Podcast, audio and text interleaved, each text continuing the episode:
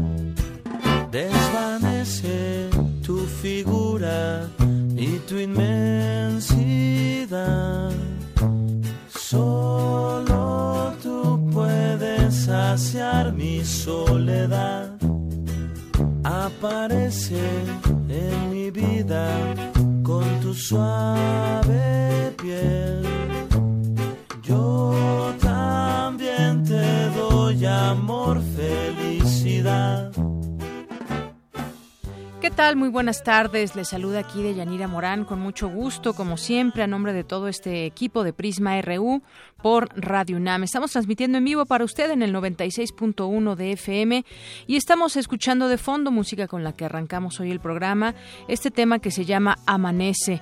Interpreta Triciclo Circus Band del álbum No Corro, No Grito, No Empujo, grabado en 2012. Y esta banda es un grupo que fusiona la música oaxaqueña con tango, balcán y paso doble y tiene un toque circense que permite romper la barrera entre el público y el artista. Algunos de ellos son egresados del Conservatorio Nacional de Música y otros también de la Facultad de Música de la UNAM. Amanece como ayer, te encontré en mi soledad. Pero mira, mira, mira, tu voz en siempre está. Portada RU.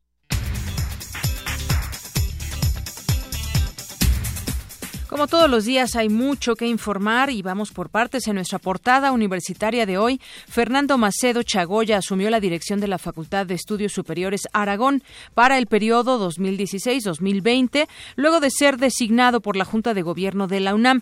Habla Leonardo Lomelí Vanegas, secretario general de esta Casa de Estudios.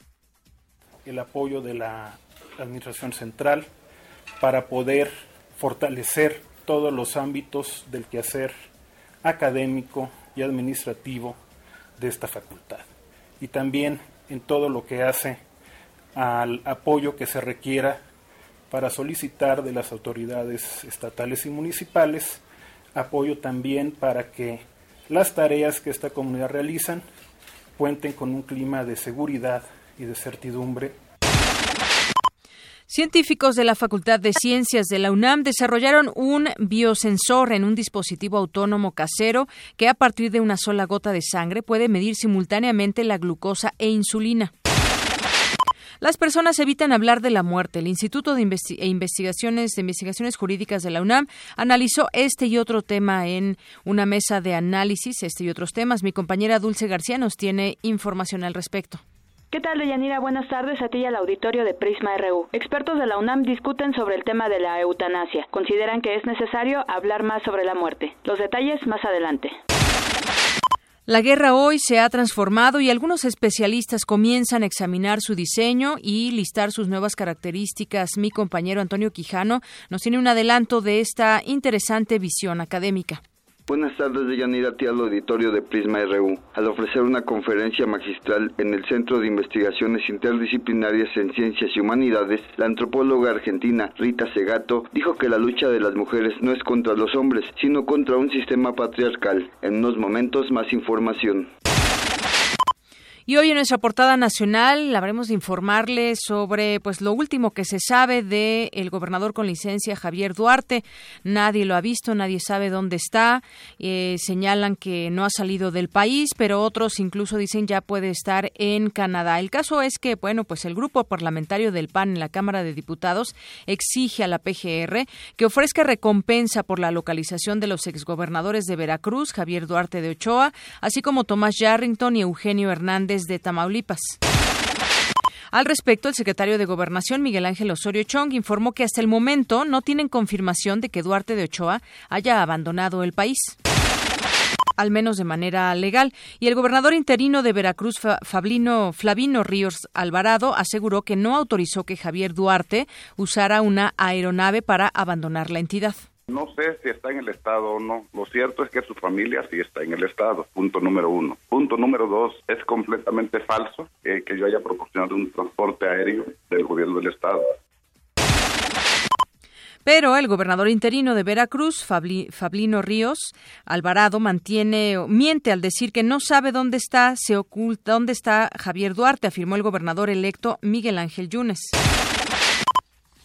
Y en más información, en otro tema, Luis Raúl González Pérez, presidente de la Comisión Nacional de los Derechos Humanos, reconoció que en México se debe analizar la posibilidad de instaurar la figura de jueces sin rostro. Es un mecanismo que tiene que evaluarse. Efectivamente, a los jueces se les tiene que brindar todo tipo de seguridades para que ejerzan con imparcialidad su labor. Y toda sociedad y, poderes públicos tenemos que exhortar a que se les den todas las garantías para que puedan hacer su labor sin estas intimidaciones, porque el mensaje es muy claro. Se busca intimidad y yo creo que México no lo debe permitir. Tras su visita a la comunidad de Nochixtlán, Oaxaca, Roberto Campa, subsecretario de Derechos Humanos, aseguró que no fue retenido ni secuestrado, como se informó en algunos medios de comunicación. Eh, en Nochixtlán para atender eh, pues una serie de, peticiones de, de, un, de un grupo de, víctimas, de, personas que fueron afectadas en Ochistlán y a la salida otro grupo eh, me pidió que conversáramos un rato, me plantearon una serie de, temas, de asuntos. El cártel Jalisco Nueva Generación está detrás del asesinato de una persona y la mutilación de otras seis en Tlaquepaque. Esto lo aseguró Eduardo Almaguer, fiscal de Jalisco. El empresario de origen chino Senli Yegon fue extraditado a México por el gobierno estadounidense. Habla Salvador Sandoval, su procurador jurídico de asuntos internacionales de la PGR. Se le considera probable responsable de la comisión de los delitos de delincuencia organizada contra la salud, posesión de arma de fuego de uso exclusivo del ejército, armada y fuerza aérea y operaciones con recursos de procedencia ilícita. Después de realizar las diligencias necesarias y habiendo firmado el acta entrega-recepción en extradición de este fugitivo, será puesto a disposición del juez que lo reclama en el Centro Federal de Readaptación Social número uno, conocido como el Altiplano, como se mandata en la orden de aprehensión varios delitos ahí para este empresario de origen chino, Zen Lillegón, la tiene difícil ante la justicia. Y para el presupuesto de 2017, la Secretaría de Hacienda propone un incremento nominal de 2.5% al sueldo de los 11 ministros de la Suprema Corte de Justicia de la Nación, con lo que el ingreso de cada uno podría llegar a 4.658.000 pesos netos. El Congreso de Yucatán aprobó reformar su constitución estatal para armonizar con la ley federal el tema de los derechos político-electorales de las comunidades indígenas. El índice de Estado de Derecho 2016, elaborado por el World Justice Project, reveló que México cayó nueve lugares respecto a 2015 al ubicarse en el puesto 88 de 113 países evaluados. Hoy es el Día Internacional contra el Cáncer de Mama. Mi compañera Virginia Sánchez nos tiene un adelanto de lo que nos preparó. Buenas tardes, Yanira y auditorio de Prisma RU. Ante la incidencia de cáncer de mama y con el objetivo de fomentar una temprana detección, este 19 de octubre se celebra el Día Internacional contra esta enfermedad. Más adelante la información. Y hoy en nuestra portada de Economía y Finanzas, el próximo lunes 24, Ford reactivará la producción en las plantas de Hermosillo, Sonora y Cuautitlán, Estado de México, luego de anunciar una suspensión indefinida. La Secretaría de Turismo informó que entre enero y agosto de 2016 los ingresos por turismo internacional alcanzaron 13.324 millones de dólares, lo que representa un incremento de 9.3% respecto al mismo periodo del año pasado. La construcción de vivienda aumentó 75% en agosto contra el mes inmediato anterior, por lo que representa el mejor mes de 2016 de acuerdo con datos de la Comisión Nacional de Vivienda. Según las cifras del INEGI, los precios de los medicamentos en septiembre subieron 7.6% contra el mismo mes de 2015, sin considerar el material de curación. Y hoy en nuestra portada internacional, el presidente estadounidense Barack Obama calificó de irresponsable al candidato republicano Donald Trump tras hacer cuestionamientos sobre la integridad de las elecciones el próximo, del próximo 8 de noviembre. Y previo al tercer y último debate entre Hillary Clinton y Donald Trump, la demócrata aventaja al republicano por nueve puntos porcentuales, según la última encuesta nacional de Bloomberg Politics. La ONU informó que solo ha recibido el 11% de los fondos solicitados para ayudar a Haití tras el paso del huracán Matthew. Habla Stefan Dujarric, portavoz de ese organismo. Más de 1,2 millones de personas, entre ellas 500.000 menores, necesitan agua potable y saneamiento adecuado para evitar la propagación de enfermedades, especialmente el cólera.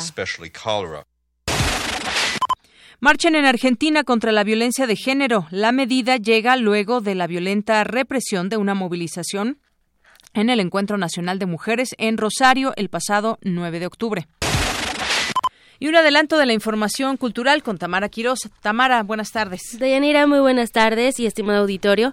Del 19 al 23 de octubre, la Filmoteca de la UNAM presenta el ciclo de cine eslovaco. También nos acompañará la bailarina y actriz Jacqueline Fernández para hablarnos sobre el homenaje a Isadora Duncan. En un momento, más información. Gracias y vámonos con Eric Morales. Hola Deyanira y amigos de Prisma RU. Hoy hablaremos de la carrera atlética que se llevó a cabo en la Enes Morelia. Además, Lorena Ochoa entrará al Salón de la Fama del Golf Mundial.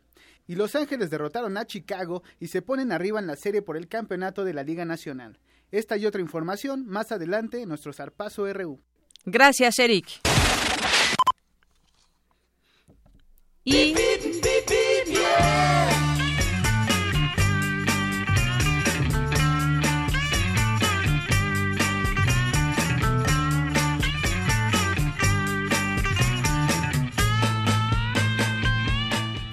ya tenemos en la línea telefónica Eduardo Méndez Sandoval, jefe del Departamento de Comunicación Social de la FES Iztacala. Eduardo, buenas tardes. Buenas tardes, Deyanira. Tengo el reporte listo. El día de hoy el flujo vial en la zona aledaña a la FES Iztacala es relativamente regular, un avance en promedio de 18 kilómetros por hora en la avenida Mario Colín desde la estación del tren suburbano Tlanepantla y hasta encontrarse con el anillo periférico. Y justo en el periférico, la carga vial en el tramo que, de, que parte de Valle Dorado y hasta las torres de satélite va de regular a pesada con un ritmo de circulación en promedio de 20 kilómetros por hora. Afortunadamente, sin contratiempos. Eh, y todo el movimiento vehicular es constante. En la avenida Gustavo Vaz la situación no es tan favorecedora, sin embargo el ritmo de circulación ronda los 10 kilómetros por hora. En resumen, la zona norte cercana a la FES Iztacala, en lo que el tráfico vehicular se refiere, se presenta muy amigable para todos aquellos quienes circulan en este momento en sus automóviles. Por el momento, ese es el reporte y aprovecho la ocasión, estimada de Yanira, para invitar a nuestro auditorio a que forme parte de la UNAM a través de la FES Iztacala en alguno de los cursos, talleres o diplomados que aquí ofertamos el día de mañana. Da inicio la segunda feria de educación continua a partir de las 9 de la mañana y hasta las 4 de la tarde en la explanada de la entrada principal de nuestro campus central y en donde solo con su asistencia tendrán derecho a un paquete de cupones con atractivos promociones que son acumulables con otros descuentos, como el descuento que tienen todos los exalumnos de nuestra universidad. Te repito, la invitación es para el día de mañana, jueves 20 de octubre, en nuestra Feria de Educación Continua. Te agradezco el espacio de Yanira, tengan todos una excelente tarde. Gracias también para ti, Eduardo.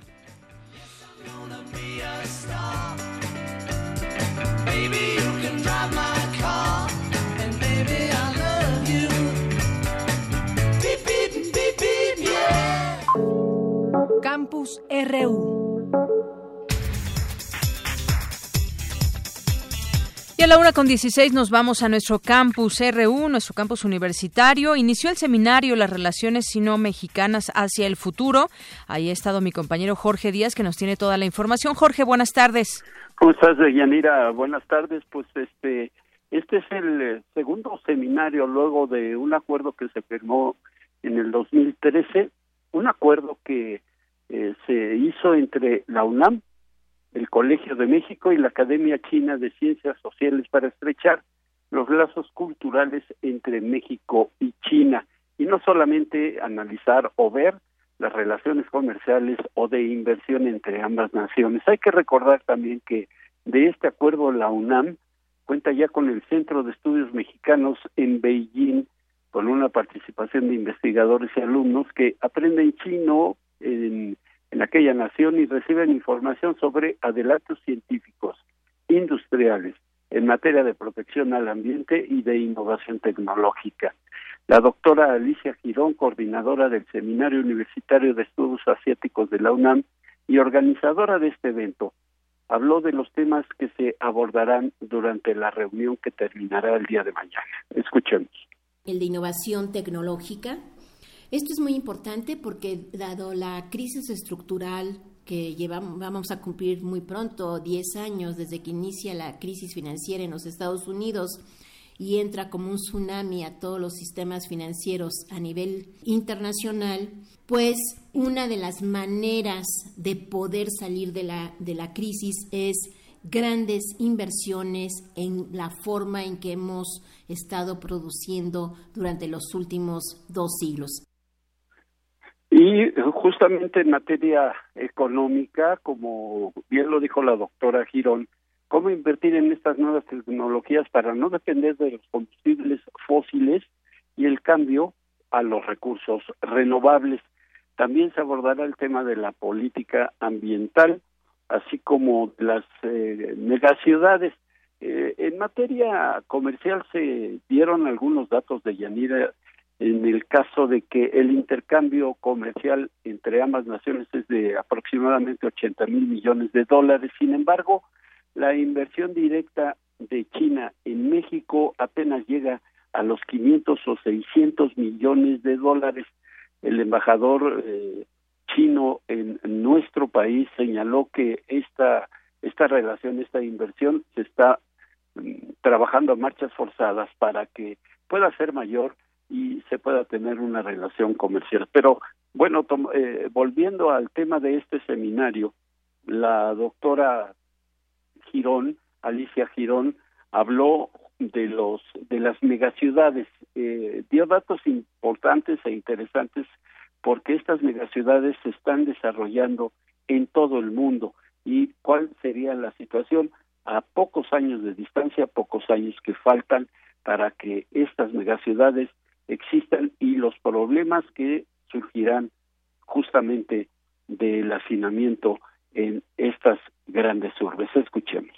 Y uno de los temas que me parece que es muy importante es el de las megaciudades. O sea, hay aquí eh, personas que van a trabajar porque hay un cálculo de que en pocos años, pues de 10 habitantes, 9 vamos a, vivir en, ciudades urbanas eh, muy grandes. Y estas megaciudades pues requieren de infraestructura, no solamente en comunicaciones, sino también en todos los satisfactores eh, como son salud, vivienda, eh, el transporte colectivo, ¿verdad? Mayores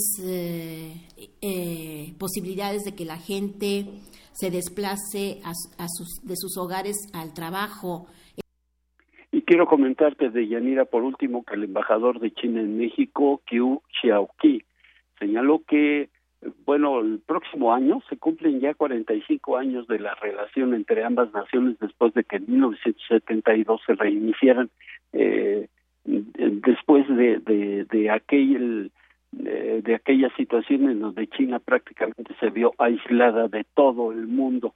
Para ese entonces, bueno, se contaba con poca relación y ya muchos estudiantes han ido de México a China y de China a México. Dio un, dato importante de los de todos los embajadores chinos que hay en el mundo en la actualidad 20 de ellos son egresados del Colegio de México y han tenido alguna participación o han estudiado alguna materia en la Universidad Nacional Autónoma de México. Esto da una eh, pie a bueno a saber qué es lo que ha pasado entre ambas naciones. Este seminario, como te lo comento, terminará el día de mañana y durante estos dos días habrá mucho trabajo ahí en la coordinación de humanidades de la UNAM. Por lo pronto lo que yo tengo de Yanira. Muchas gracias, Jorge. Hasta luego. Gracias, buenas tardes. Y bueno, pues nos vamos ahora a nuestro Vox Populi, porque hoy es el Día Internacional eh, del Cáncer de Mama y hay campañas muy fuertes en todo el mundo. Se han iniciado campañas de hace unos años a la fecha y qué bueno que se promueva la exploración, las campañas para luchar contra el cáncer, para llevar a cabo la prevención, que es un punto muy importante para tratar de pues evitar esta enfermedad, una exploración, un examen, pero qué tan qué tan factible es que vayamos a los centros de salud públicos y nos den la atención adecuada, cuánto tarda, por ejemplo, una mastografía, que nos den la cita para una mastografía y que además después los resultados y los estudios posteriores, en dado caso que algún alguna algún resultado sea positivo. Esto fue justamente lo que Prisma RU preguntó a algunas mujeres y aquí está su respuesta.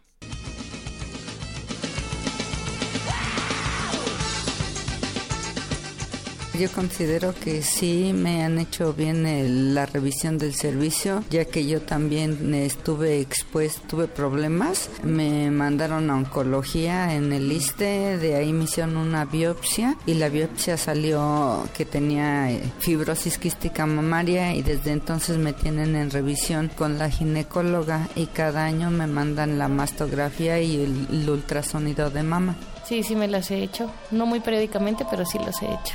¿No has ido a algún servicio? No, todavía no, nunca he ido. Nada. La última vez no, hasta sentí un poco extraño como esta onda de que están saludables, se ven bien y, nada más como pasado por largo. Por supuesto que sí, muy bueno. Muy bueno. Nada más que yo soy bien chillona, a mí me lastima la máquina cuando me ponen.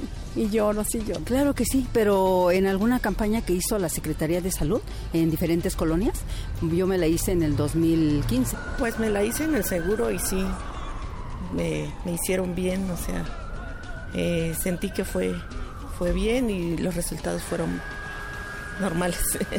Bueno, para mi gusto sí ha sido un buen servicio, te tratan amablemente, te explican todo lo que puede suceder y me ha parecido bien.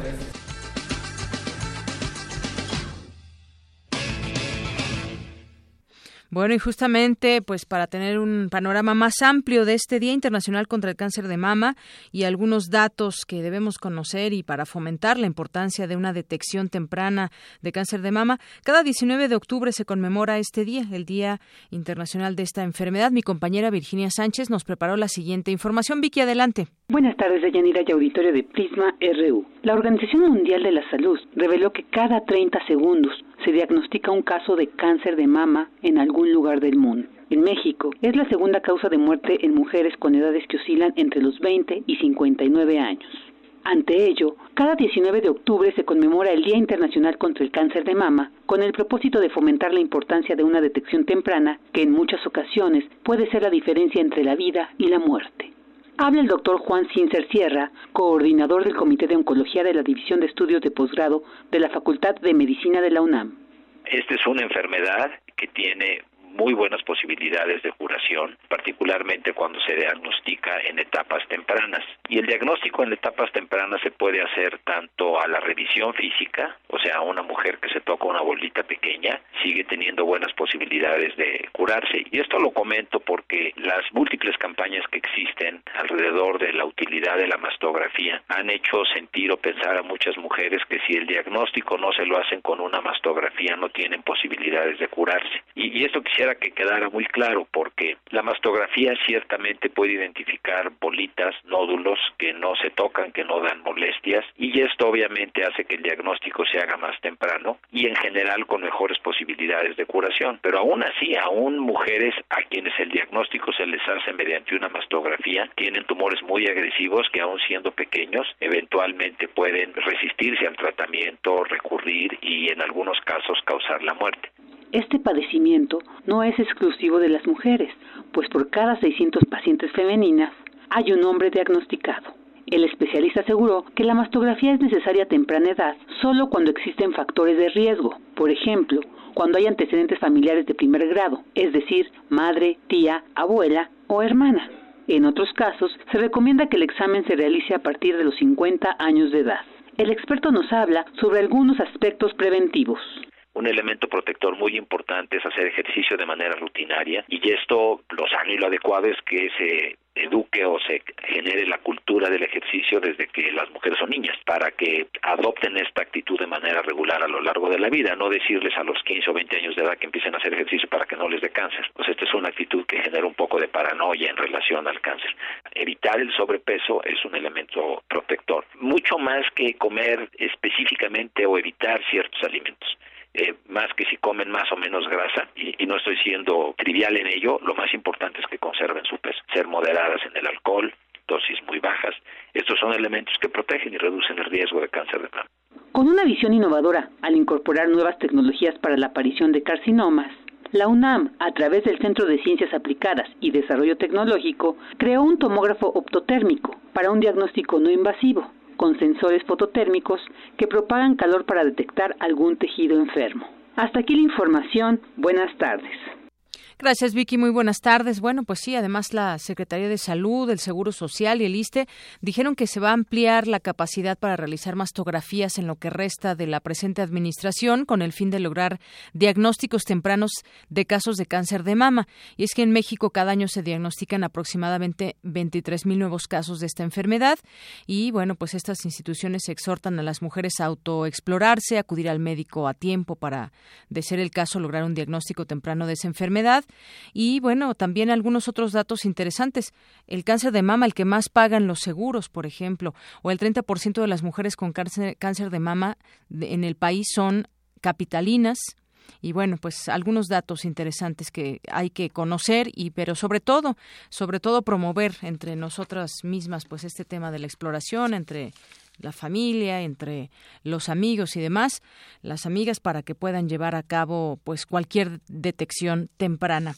Nos vamos ahora con mi compañera Dulce García. El tema de la eutanasia sigue rodeado de muchos tabúes en nuestro país, aseguran expertos de la UNAM. Mi compañera Dulce García nos tiene esta información. ¿Qué tal, Deyanira? Buenas tardes a ti y al auditorio. El Instituto de Investigaciones Jurídicas de la UNAM realizó la mesa de diálogo La eutanasia en el mundo, derecho a la muerte digna, con la intención de concientizar a los mexicanos sobre este tema, pues el 45% de la población no acostumbra a hablar con nadie sobre la muerte. Solo un 23% lo hace con sus parejas, únicamente el 0.8% lo hace con su médico y un 3% con un sacerdote o directamente con Dios. En el encuentro, Amparo Espinosa Rugarcía, fundadora de la Asociación por el Derecho de Morir con Dignidad dijo que la medicina ha tenido avances extraordinarios. Sin embargo, cuando se trata del proceso final de la vida, esos avances no siempre funcionan a favor de las personas.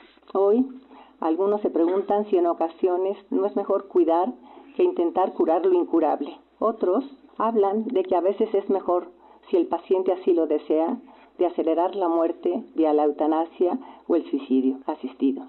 En algunos países incluso se considera que es un derecho del paciente tomar esa decisión siempre y cuando él mantenga la capacidad de decidirlo libremente. En Holanda están queriendo hacer extensivo este derecho a las personas mayores que no necesariamente están enfermas, sino que simplemente desean acelerar su muerte. Por su parte, Diego Valadez, investigador del Instituto de Investigaciones Jurídicas de la UNAM, señaló que en México existe una asimetría jurídica respecto a la eutanasia y a la voluntad anticipada. Porque la facultad que tenemos o el derecho para formular una declaración anticipada de voluntad en cuanto a la terminación del tratamiento para las personas que se encuentren ya en condiciones terminales, solo existe en Ciudad de México.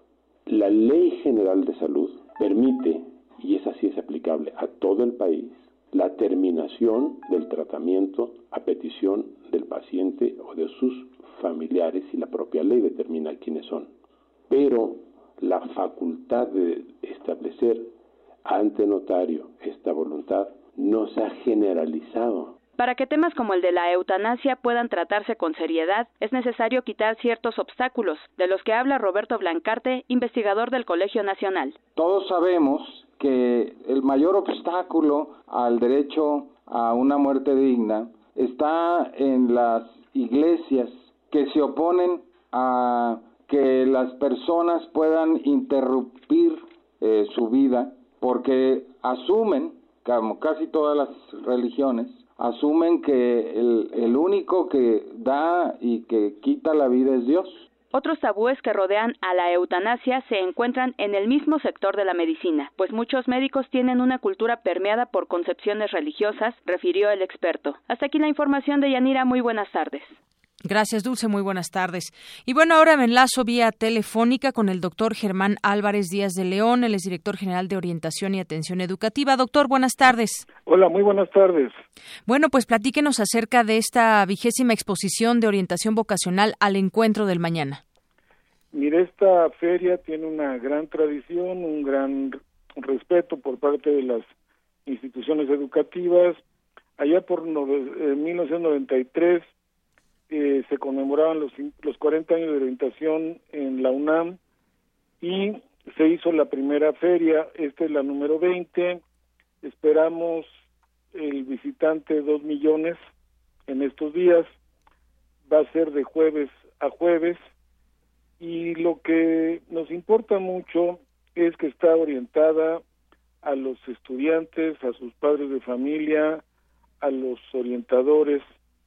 Y da una amplia información veraz, oportuna, acerca de oferta educativa de instituciones públicas y privadas, proporciona información profesiográfica, asesoría vocacional, hay mucha, va a haber mucha interactividad en los stands con los visitantes, eh, hay toda una atención eh, especializada para alumnos de secundaria, y también estamos preparados para atender orientadores, tutores y padres de familia. Muy bien. En esta ocasión tenemos 92 expositores, 38 son de la UNAM y 54 son externos. Muy bien, esta exposición se llevará a cabo en el Centro de Exposiciones y Congresos de la UNAM. Como nos dice usted, va a ser de jueves a jueves, del jueves 20 al jueves 27 de octubre, de las 9 a las 5 de la tarde. Eso es correcto. Y bueno, pues en este sentido, como usted nos, nos, eh, nos platica, será dirigido a jóvenes y también pueden ir acompañados de sus, de sus padres. Allá es eh, pues lo que podemos encontrar, ya nos dice esta feria, exposición, distintos stands y habrán de encontrar quizás una respuesta en toda esta, en toda esta feria a los estudiantes que aún no deciden qué van a estudiar el día de Así mañana. Es, nosotros queremos ayudar, como lo hemos hecho todos estos años, a que tomen decisiones fundamentadas, que vean qué carreras hay. A nosotros obviamente nos da mucho orgullo que las 117 carreras que ofrece la UNAM van a estar presentes. Así es, y no solamente... también tenemos posgrado, el posgrado de la UNAM, la coordinación de investigación científica, la de GIRE, en fin, todas las dependencias de la universidad, pero también muchas dependencias y servicios que pueden ser de mucho interés para padres y para los alumnos. Tenemos un amplio programa académico también, hay conferencias y creemos que van a pasarse no solamente un rato agradable, sino muy productivo, porque van a tener de viva voz de las empresas, de las instituciones que ofrecen servicios de orientación educativa, pues lo que hay, las ofertas, las contrastes, las similitudes, en fin, nosotros creemos que los alumnos son universitarios los o quieren ser universitarios y necesitan tomar decisiones.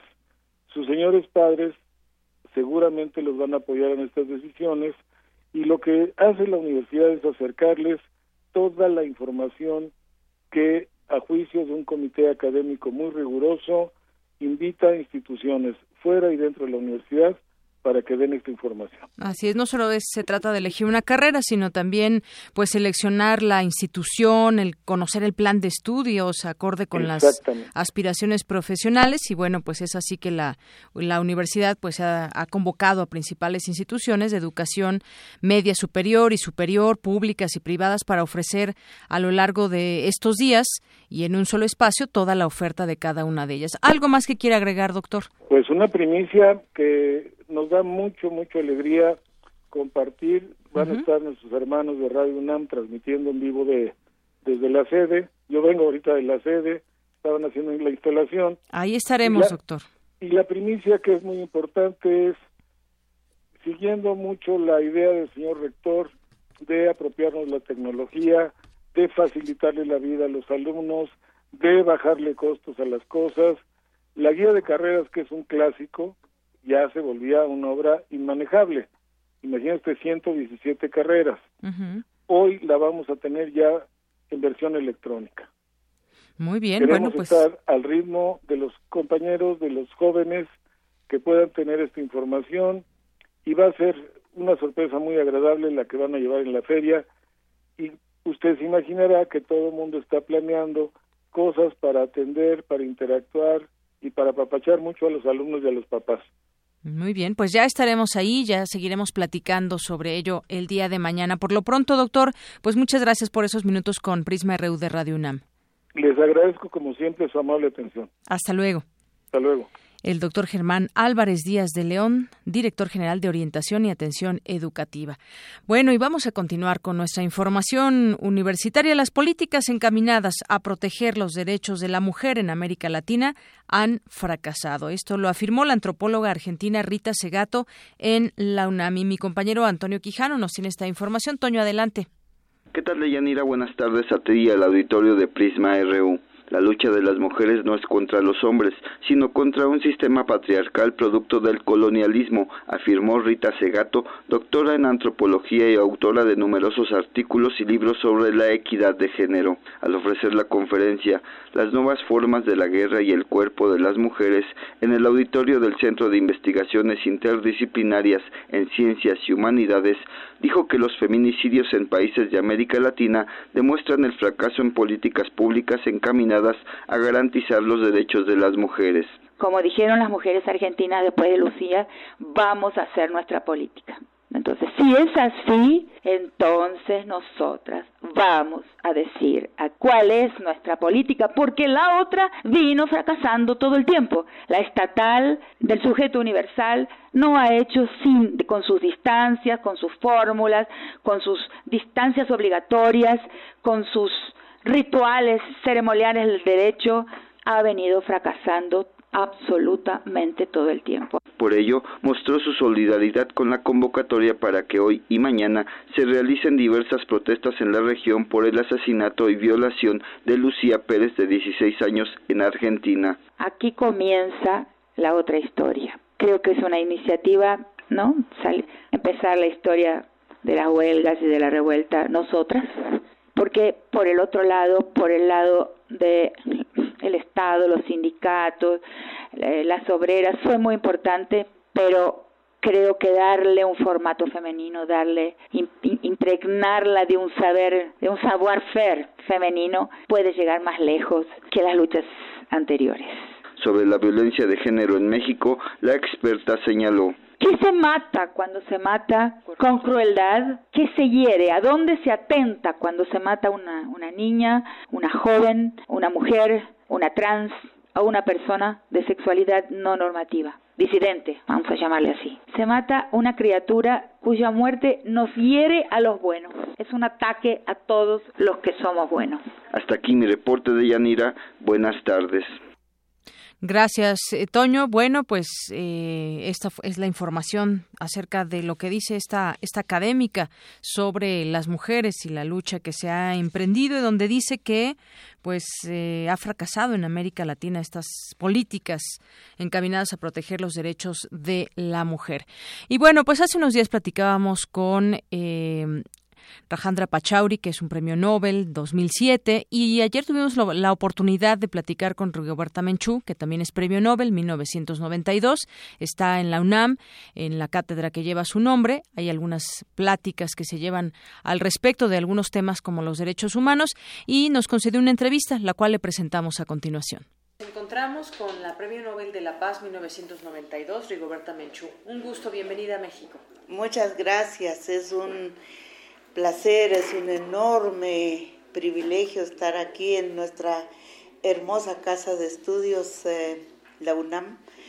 Pues también decirles que para mí estos dos años que hemos construido la, cátedra em, extraordinaria que dirijo, que está bajo la coordinación del doctor Vital, eh, en humanidades es, em, es un hecho histórico, es importantísimo, ya empieza a dar resultados específicos.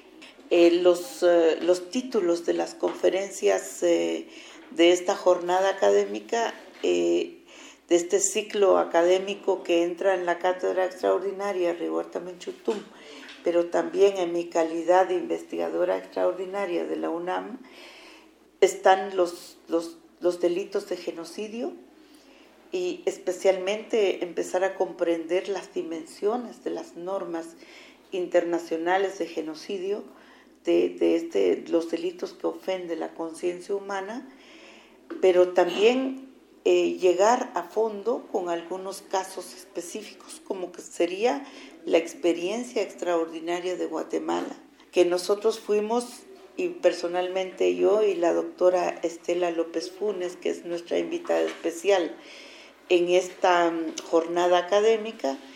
Eh, iniciamos un juicio hace más de 20 años, que fue el 5 de octubre del año 95, eh, cuando ocurrió una masacre que se llama la masacre de Chamán.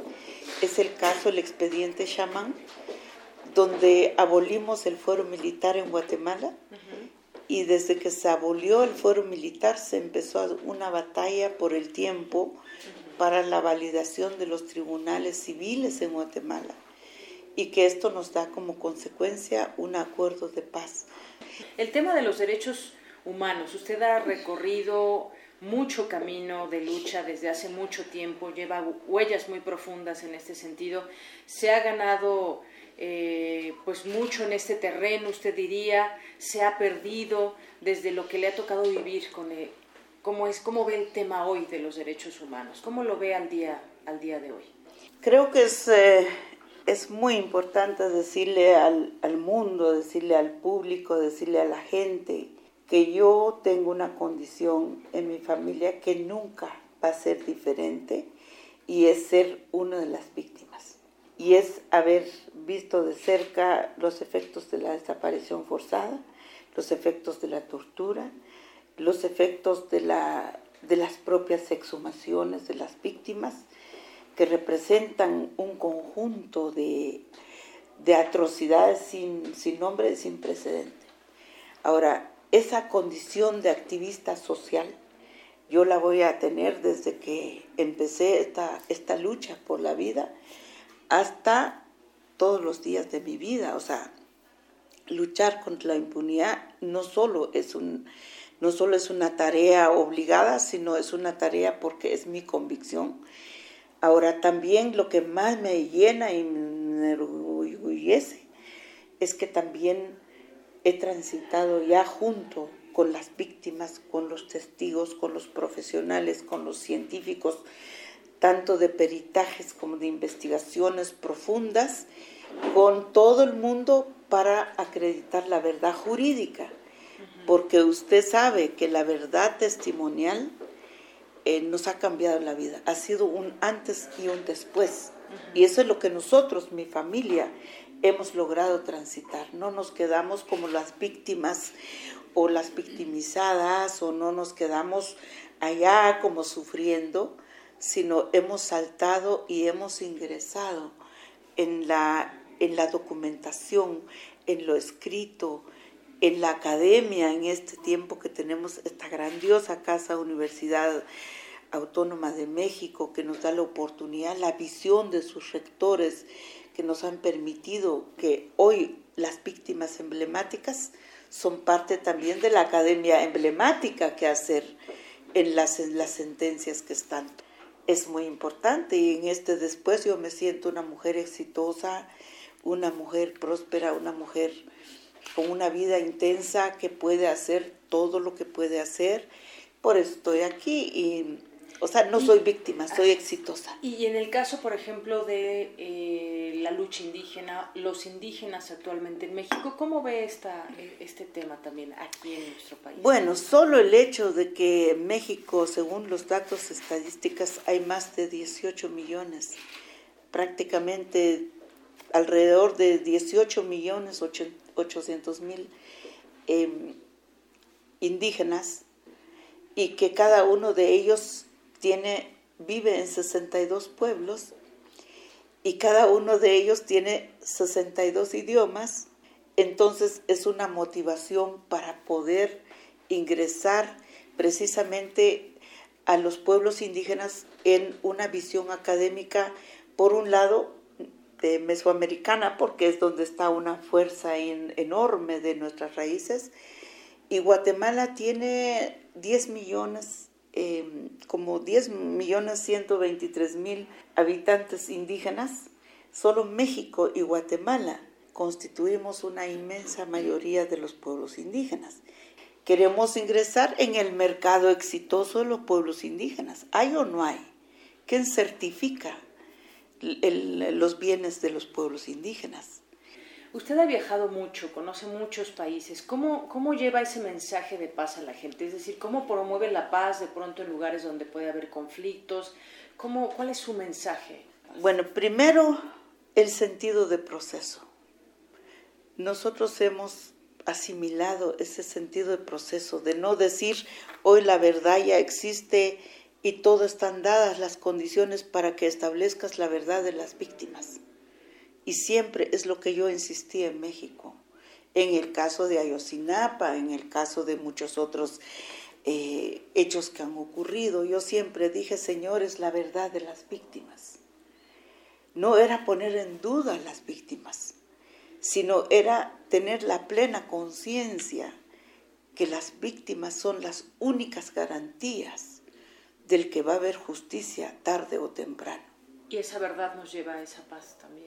Ah, por sí, porque es una catarsis interna, es una recuperación espiritual, es una revaloración de tu relación con el hijo que fue arrebatado, con la madre que fue destruida, con el hogar que perdiste, con la tranquilidad. O sea, hay tanto alrededor de lo que aportan las víctimas y su verdad pasa por un largo proceso como el nuestro. Es el proceso testimonial de la verdad. Y eso significa hablarlo todos los días, llorarlo todos los días, sentirlo con la familia y saber que tu vida no se consuma solamente en esa angustia, sino saber cuidar también tus neuronas y cuidar tus energías y cuidar tu espiritualidad, porque eso te puede llevar en una desconexión espiritual. Ahora, esa verdad de las víctimas tiene que pasar a ser verdad jurídica y la verdad jurídica ya no es de la doña María, ni de Rigoberta, ni de Anita, es una verdad del sistema de justicia, que es realmente lo que nosotros hemos combinado en esta vida.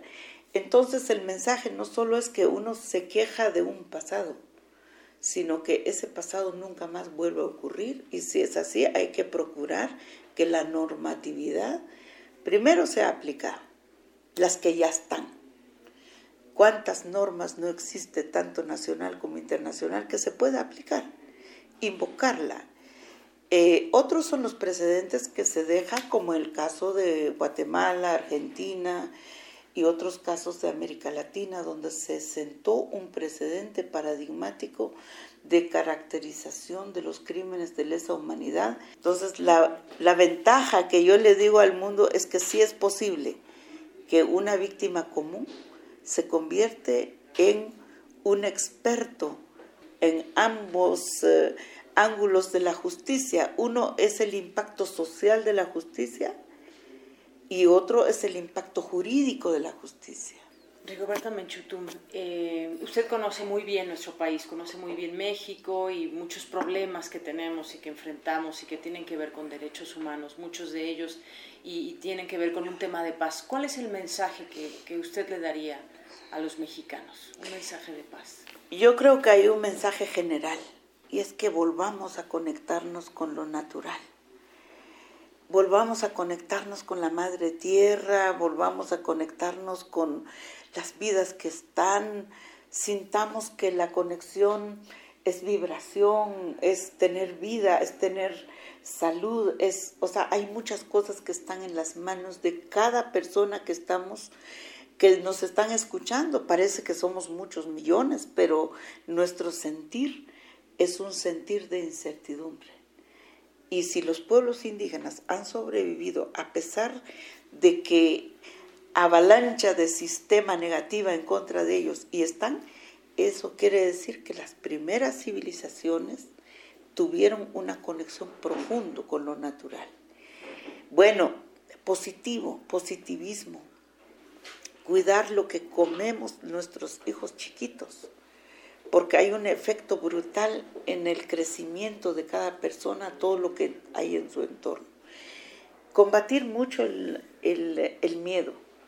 Yo creo que nosotros somos generaciones miedosos, miedosos, con mucha razón, pero también si no tenemos autoestima, si no nos atrevemos, si no saltamos un poquito antes, eh, vamos a tener sistemas que al final nos aplastan.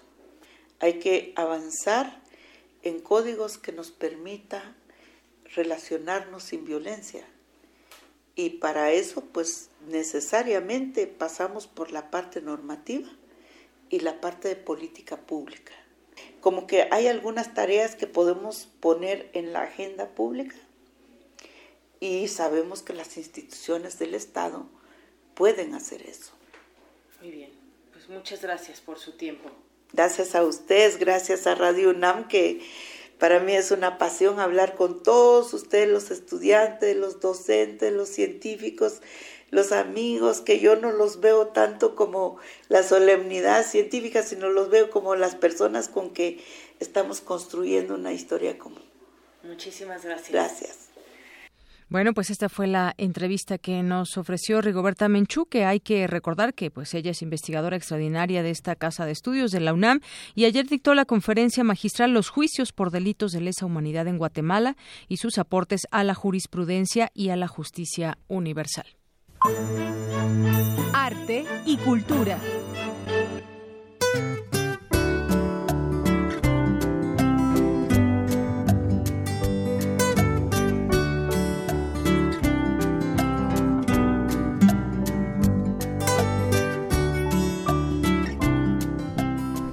Bueno, ya estamos ahora en Cultura con Tamara Quiroz, que nos tiene una gran invitada. Tamara, Así es, tardes. Deyanira, muy buenas tardes. Primero quiero compartirles una frase. Nací a la orilla del mar, mi primera idea del movimiento y de la danza me ha venido seguramente del ritmo de las olas. Esta es una frase de la autobiografía de Isadora Duncan. Y para hablarnos sobre el legado y el lenguaje dancístico de esta gran bailarina, nos acompaña también una grande, Jacqueline Fernández, intérprete escénica. Bienvenida, Jacqueline, y muchísimas gracias por estar con nosotros. Gracias por la invitación. Eh, cuéntanos, eh, un icono de la danza, Isadora Duncan. Sí. Eh, ¿Por qué un homenaje a ella? Porque realmente está desconocida en estos momentos, en esta época. No, no hay información eh, suficiente respecto a su vida. está envuelta en mucha leyenda, mucho mito y pues merece más eh, de eso, merece que se le rescate más, que la saquemos a la luz. Claro, bueno, uno de, de aquellos, bueno, la leyenda también. Sí. su muerte, ¿no? Sí, eso es lo que más recuerdan, cómo falleció, ¿no? Porque pues ella era espectacular en todo, ¿no? En su danza, en su forma de vida y en hasta su muerte. Entonces, eso es lo que más sabe la gente, pero realmente no, no saben más allá y realmente es una lástima porque fue una mujer sumamente interesante y eh, muy importante en lo que es eh, el arte de la danza, en la danza en sí, como historia y bueno, sus reflexiones y todo lo que, lo que ella es, eh, vale la pena conocer. Bueno, para los que no saben, hay unos que sí, hay otros que no. una muerte trágica, estrangulada por su mascada, una mascada que portaba en el, en el cuello. Sí. Entonces, bueno, ese es, ese es como también uno de, de la leyenda. Pionera en su ramo y bueno, eh, se dice, ¿no? También que, que, odiaba el ballet como tal y entonces era como más, más espiritual, más libre. Exactamente. Este, digo, no es para causar polémica con los bailarines de danza clásica y, y por si algunas bailarinas de, de ballet van a, ver la obra, pues que no se vayan a ofender porque sí es muy, hace una crítica muy fuerte en contra, pero la tenemos que poner en, en contexto porque pues lo único que existía en su momento era el ballet o el, ah, el teatro de revista, lo que llamaban music hall, o las coristas, ¿no? Entonces no había nada en medio. Entonces, pues ella decía, yo no quiero bailar ballet y, y no hay clases de otra cosa, ¿verdad? Entonces, ella creó su propio movimiento inspirada en el arte, en, en la pintura y en la escultura. Entonces, este, por eso hace esta crítica, porque está diciendo de alguna manera, bueno, si yo no bailo ballet clásico, entonces yo no, lo que yo hago no importa, no tiene valor, ¿no? Entonces ella hace sus argumentos en por qué su danza o lo que ella proyecta o lo que ella eh, plantea como arte tiene validez. Como una teoría, por decirlo de alguna forma. Exactamente. Jacqueline, ¿podrías eh, comentarnos eh, este homenaje que, que, tú realizas? tu idea es, bueno, darle como lo mencionabas, ¿no? Vida, vida a, su danza. vida, sí, vida a ella, o sea, porque hacer nada más un repertorio de sus danzas, que pues sí lo quiero hacer, eh, pero es muy difícil, es un proceso un poco largo en armar todo un repertorio, implica mucho tiempo, trabajar mucho tiempo con una maestra. yo tengo uh, Uh, algunas, algunas danzas históricas de Isadora en este espectáculo, pero es teatral, o sea, realmente no se puede nada más presentar sus danzas sin saber quién es. Eso para mí era lo más importante, o sea, um, que realmente el espectador sepa quién va a conocer y, y el contexto en donde estas danzas están y el por qué están. ¿Cuándo y dónde? Es en la sala Julián Carrillo, este 22 de octubre, que es sábado a las 7 de la noche. Ah, muy bien, estamos en casa. Bienvenida a tu casa, entonces, ¿va a ser aquí? Sí, así es. Muy bien, a las, ¿me repites? 7 de la noche. 7 de la noche. De hecho, lo vamos nosotros también a, ahí a, a darle difusión en nuestras redes sociales porque es un tema, como bien lo mencionas, importante. Sí. ¿No? Y, crear como este contexto real para saber sobre todo el, espíritu libre ¿no? de, la danza. Sí. Jacqueline, tú también has, participado, bueno, tienes una gran trayectoria. ¿Podrías compartirnos un poquito de ella para el auditorio, para que sepan a quién van a venir a ver? Sí, bueno, este, yo tengo mis fundamentos, mis bases en la danza, así es como yo me formé como bailarina desde los seis años de edad. Empiezo a hacer teatro en comedia musical en los Estados Unidos porque ahí es donde yo nací. Eh, y pues la comedia musical fue mi formación. Entonces era danza, música, canto, eh, actuación. Cuando llego a México empiezo a trabajar con este diferentes directores, más que nada con Salvador Garcini, que es quien me formó mm. como actriz y este y trabajé en La Celestina, en la Sonata de los Espectros, interpretando también a Frida Kahlo, a, Dolores Olmedo. Exactamente, he, interpretado a Frida Kahlo, también Remedios Ah, ahora con Isadora Duncan. Y bueno, pues sí, son varias obras de teatro. Eh, también he escrito, dirigido mis, mis propios eh, proyectos. Y bueno, pues sí, son muchos años eh, actuando y sobre el escenario. Entonces es un espectáculo interdisciplinario que es este no solo danza, sino es como un poco teatro documental. Perfecto, muy bien. También para, para aprender un poquito más, ¿no? Y tener estas bases. Homenaje a Isadora Duncan, el arte de la danza en la sala Julián Carrillo, este sábado a las 7 de la noche. Así es. Jacqueline Fernández, muchísimas gracias por acompañarnos esta tarde. Pues a ustedes. Nos escuchamos más adelante de Yanira. Gracias, buenas tardes.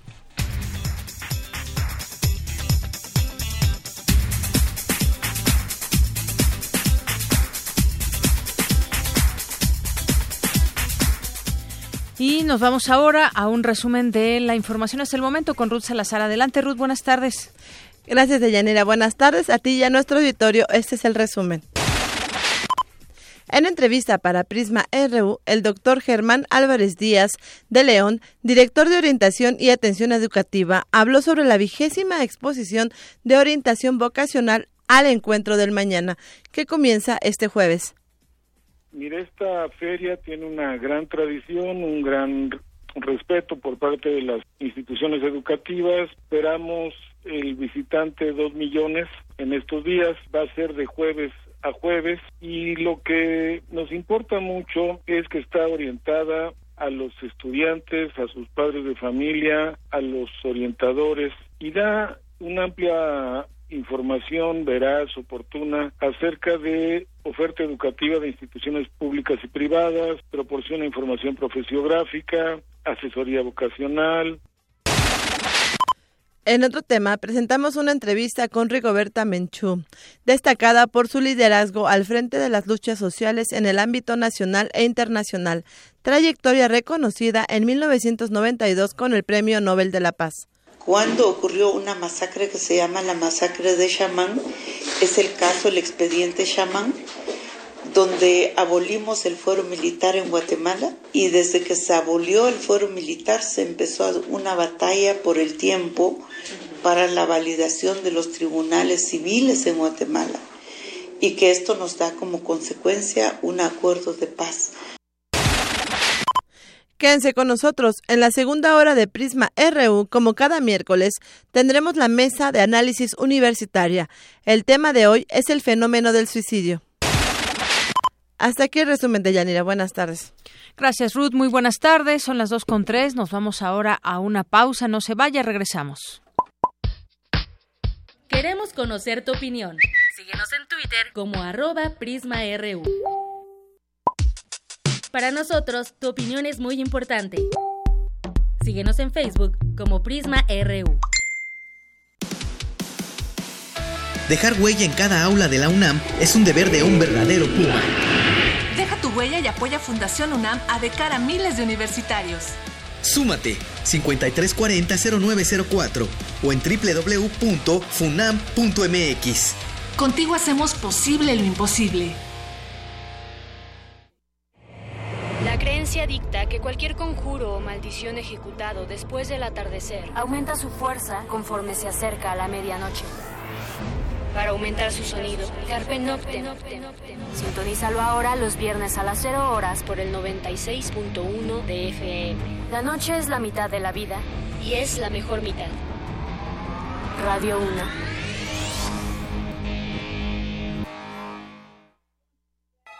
México está hasta el copete de la corrupción, de los contratos para los cuates, de las casas blancas, de las devaluaciones. Se acabaron los tiempos de políticos de empaques bonitos pero huecos de ideas. Tu energía, tu creatividad y tu amor estás cambiando México y con tu participación estás a punto de despedir a esos políticos. Nosotros lo entendemos y estamos contigo. Por eso ponemos el PRD en tus manos, para que juntos cambiemos a México. El conflicto es inevitable, el cambio una necesidad humana. Son los fundamentos de la reinvención. En Radio UNAM queremos ofrecer nuevos mundos para oídos cada vez más abiertos. Tus oídos merecen oír de todo. Resistencia modulada. La respuesta a la demanda auditiva de nuestra ciudad. Lunes a viernes, 21 horas. Por el 96.1 de FM. Radio UNAM. Malevo camina en Buenos Aires, llega al cafetín y llora su desgracia. Yo no elegí mi vida, reclama el flaco, mientras bebe el trago suicida. Séptimo Festival de Tango Enrique Santos Discépolo, el profeta del tango. Conciertos, baile, talleres, conferencias, cine y gastronomía te esperan del 21 al 23 de octubre en la Casa del Lago Juan José Arreola. Consulta cartelera en www.casadelago.unam.mx. Adéntrate a la cultura del Cono Sur. Radio UNAM invita.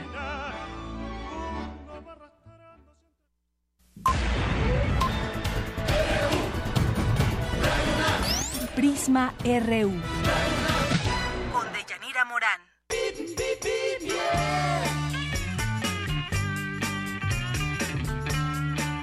Estamos de regreso aquí en Prisma RU y me da mucho gusto darle la bienvenida a este espacio a Felipe Martínez, profesor de actividades culturales de la FES Aragón. ¿Qué tal, profesor? Buenas tardes, adelante. Buenas tardes, Deyanira. Te informo que a la altura del Metro Oceanía, con dirección a la FES Aragón, encontraremos poca congestión vial. Si entras por la avenida Rancho Seco, procura no estacionarte en doble sentido y evitar asentamientos viales. Por otro lado, me gustaría invitarlos a la exposición de orientación vocacional al encuentro del mañana, en la cual informaremos toda nuestra oferta académica, cultural y deportiva. Comienza mañana y finaliza el 27 de octubre. Todo esto en el Centro de Exposiciones y Congresos de la UNAM. Hasta aquí mi reporte de Yanira. Muy buenas tardes. Gracias, profesor. Muy buenas tardes. Y en otro punto, hay buen avance que presenta Avenida Guelatao desde Avenida Fuerte de Loreto hacia la FE Zaragoza. Y también les comento que hallarán buena circulación constante que muestra circuito, circuito exterior de investigación científica procedente de Mario de la Cueva y con dirección a la Facultad de Medicina Veterinaria y Zootecnia. Mientras tanto, para quien se dirige hacia el plantel preparatoria número 4, Vidal Castañeda y Nájera, hallarás buena circulación en ambos sentidos de Avenida Observatorio entre Sur 122 y Anillo Periférico y para quien su destino es la Facultad de Ciencias Políticas y Sociales encontrará buen avance en Circuito Mario de la Cueva en ambos sentidos entre Investigación Científica y Avenida Insurgentes.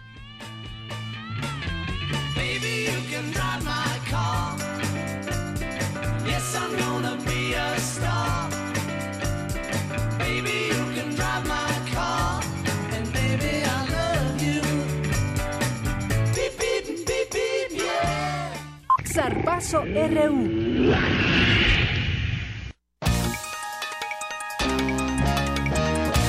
Adelante, Eric, buenas tardes. Gracias, Deyanira. Y nos vamos con la información deportiva porque la Escuela Nacional de Estudios Superiores Morelia realizó su segunda carrera atlética, en la que participaron 320 competidores de todas las edades. Los contendientes recorrieron dos veces el circuito del campus para concretar 5.6 kilómetros. En la categoría femenil, Macaria Gómez fue la primera en llegar a la meta con un tiempo de 25 minutos y 3 segundos.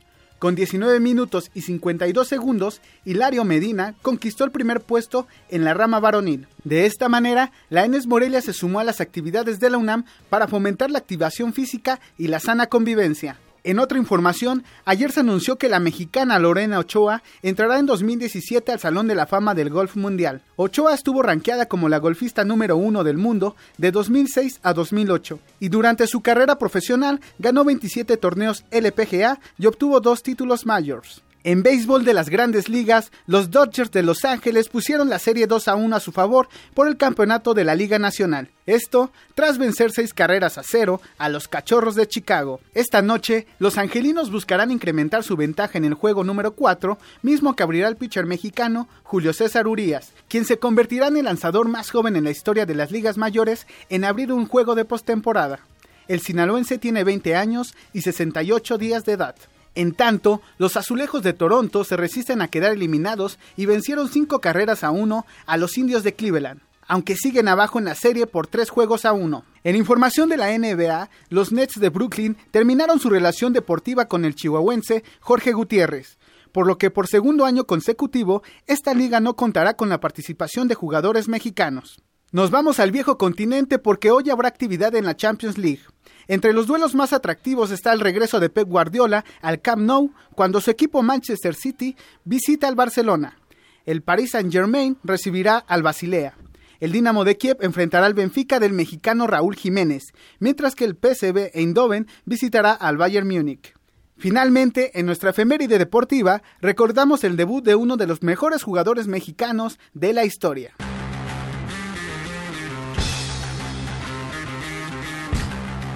El 19 de octubre de 1996 debutó el futbolista mexicano Rafael Márquez. El michoacano jugó su primer partido profesional cuando su equipo, el Atlas del Guadalajara, enfrentó a los Pumas de la UNAM. En 1999 emigró a Europa para jugar con el Mónaco de Francia y después con el Barcelona de España, equipo con el que consiguió dos Champions League y cuatro ligas locales. En su trayectoria profesional ha asistido a cuatro mundiales en los que ha marcado tres goles. Bien, pues muchas gracias, Eric, por esta información. Nos vamos ahora, continuamos con, eh, pues ya son 15 años de la muerte de Digna Ochoa. Hoy se cumplen 15 años de esta muerte, todavía sin esclarecer, de esta abogada y defensora de los derechos humanos. Mi compañera Ruth Salazar nos preparó información al respecto porque este tema, los propios familiares señalan que no hay justicia ni culpables hasta este momento y este caso se encuentra en la Comisión Interamericana de los Derechos Humanos. Adelante, Ruth.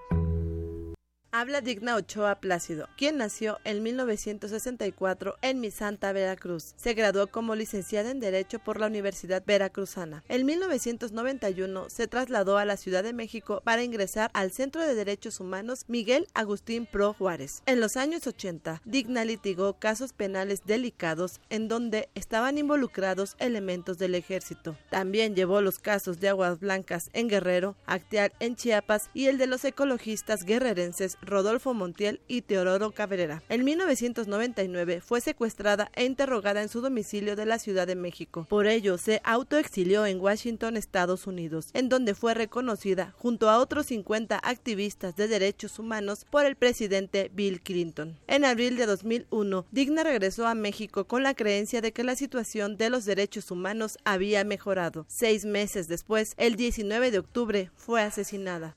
A 15 años de este lamentable suceso, la Comisión Interamericana de Derechos Humanos en su más reciente informe concluyó que México vive una grave crisis de derechos humanos y violencia que ha llevado al país a niveles críticos de impunidad y una atención inadecuada de las víctimas y familiares. Habla el doctor Pedro Salazar Ugarte, director del Instituto de Investigaciones Jurídicas de la UNAM. El país lamentablemente vive una crisis de violencia que se ha traducido en múltiples y muy diversas las violaciones a los derechos humanos de las personas, violaciones a los derechos más fundamentales de miles de personas en México que tienen que ver con su integridad física. Los defensores de derechos humanos desempeñan un papel fundamental en el resguardo de la dignidad humana, advierte Salazar Ugarte. Frente a esta situación, el papel que juegan las y los defensores de los derechos humanos es un papel crucial, es un papel que merece reconocimiento, que merece sobre todo protección por parte de las autoridades del Estado los defensores de los derechos humanos son eh, personajes claves para lograr salir de las crisis como las que aquejan al país y en ese sentido la protección de sus personas, de sus derechos y las garantías necesarias para que puedan llevar a cabo su labor resultan fundamental. El jurista coincide con la conclusión de la instancia internacional antes referida. El gran desafío del Estado mexicano es romper el ciclo de impunidad. La impunidad que lastima a nuestro país es uno de los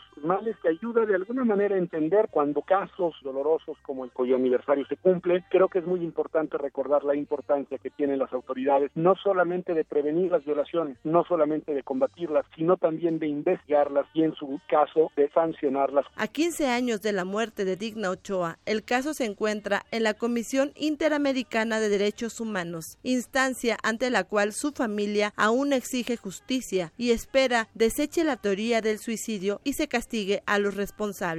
Para Radio UNAM, Ruth Salazar.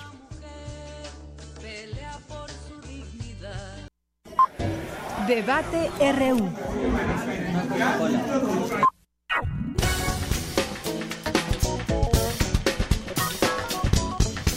Bien, y arrancamos nuestra mesa de debate como todos los miércoles. En esta ocasión platicaremos acerca del suicidio, un tema muy amplio que puede ser visto desde distintas aristas y también un problema de, de salud y de salud mental y muchas otras cosas. para platicar y entrar ya a esta mesa, porque tengo aquí tres estudiantes que van a platicar con nosotros del tema, antes le doy paso a la doctora Paulina Landgrave, académica de la Facultad de Psicología de la UNAM. Doctora, bienvenida, buenas tardes.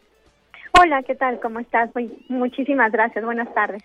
Doctora, pues preguntarle sobre este tema del suicidio. Tenemos pues cifras que dan cuenta que en México en los últimos 10 años se han registrado 51.381 suicidios. De la mayoría de ellos corresponden a hombres. Sin embargo, un problema también de, de salud y que tiene que ver con pues la salud mental de las personas y muchas son las causas que pueden llevar al suicidio a la gente y también una cifra importante es de, de jóvenes. ¿Qué nos puede decir al respecto, doctora?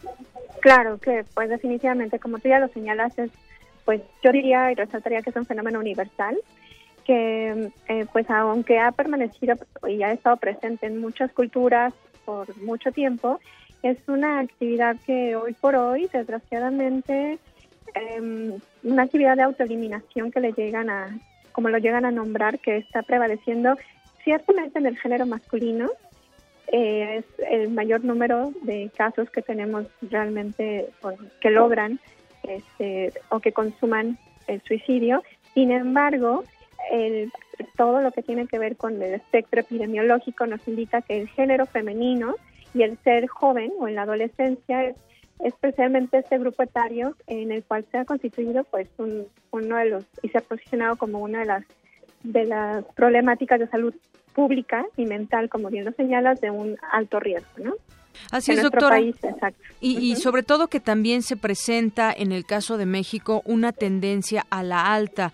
Entre por lo menos del 2000 a la fecha se han incrementado este número de, de personas que se suicidan. Y, cuál, y si nos adentramos un poco a las causas, ¿cómo podríamos definir también el tema desde un punto de vista psicológico?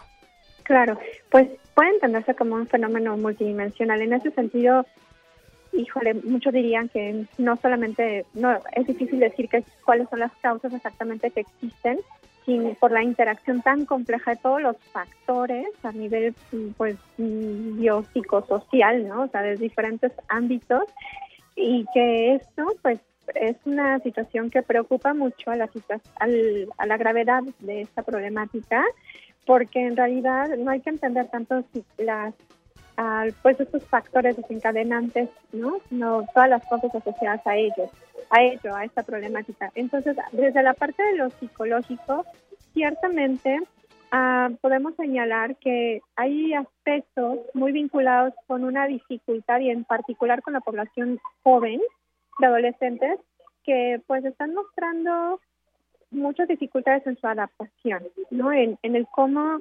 manejar todo lo que les ocurre desde lo externo vinculado con la parte interna, emociones, estas emociones negativas, esta situación de vida que de repente viven a nivel familiar o social o con el grupo de pares y que les está les están siendo rebasados por los recursos que ellos presentan. También eso es algo muy importante que tenemos que considerar eh, y que a nivel personal, pues ellos vemos que no cuentan con tanto sustento aparentemente, porque no es que no tengan recursos, sino que al menos se perciben sin estos recursos.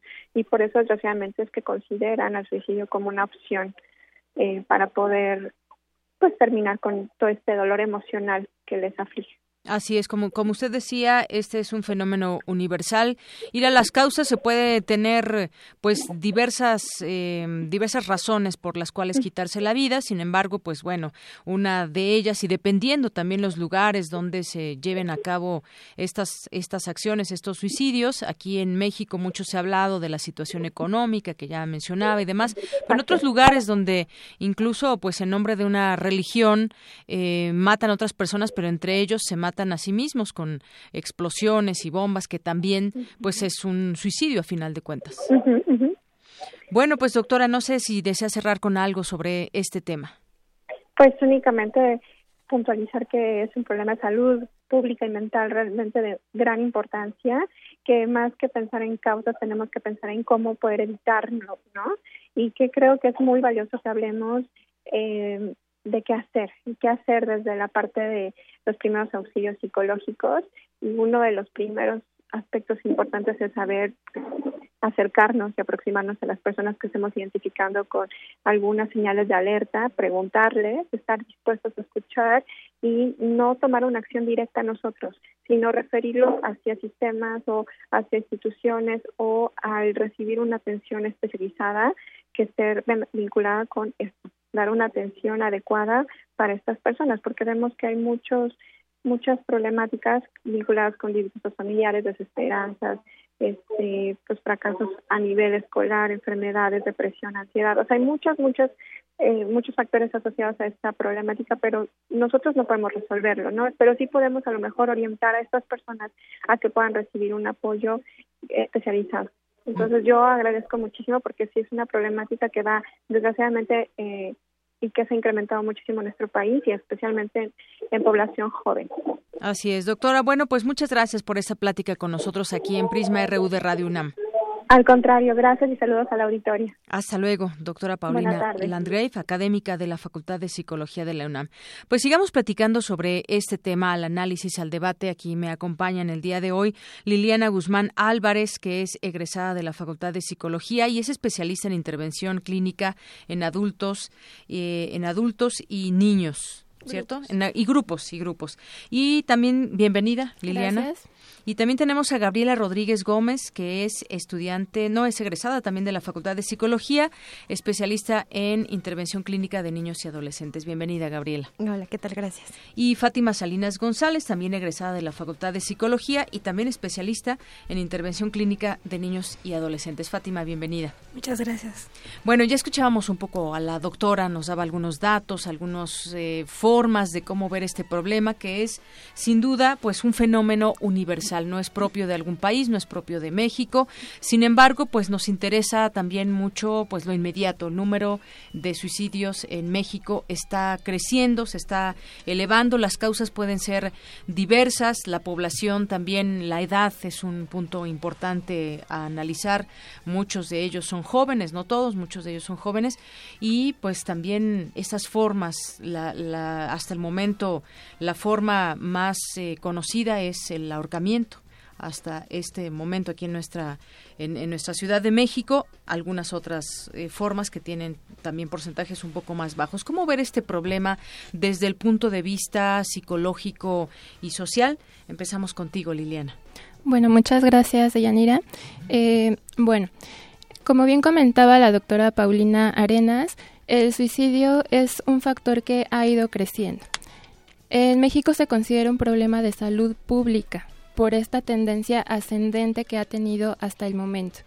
En la República Mexicana, el suicidio ocupa el tercer lugar de muerte eh, a nivel general en toda la República y a nivel mundial, la Organización Mundial de la Salud ha referido que el suicidio es la segunda causa principal de muerte entre jóvenes de 15 a 24 años de edad.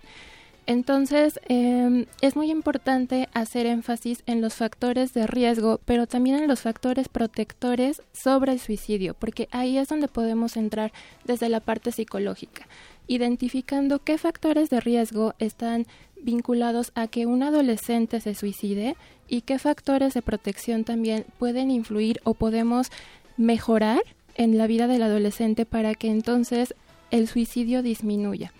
Algunos de los factores de riesgo que aquí podemos comentar, por ejemplo, son a nivel personal la, desesperanza, la depresión. La depresión está muy asociada con el intento suicida.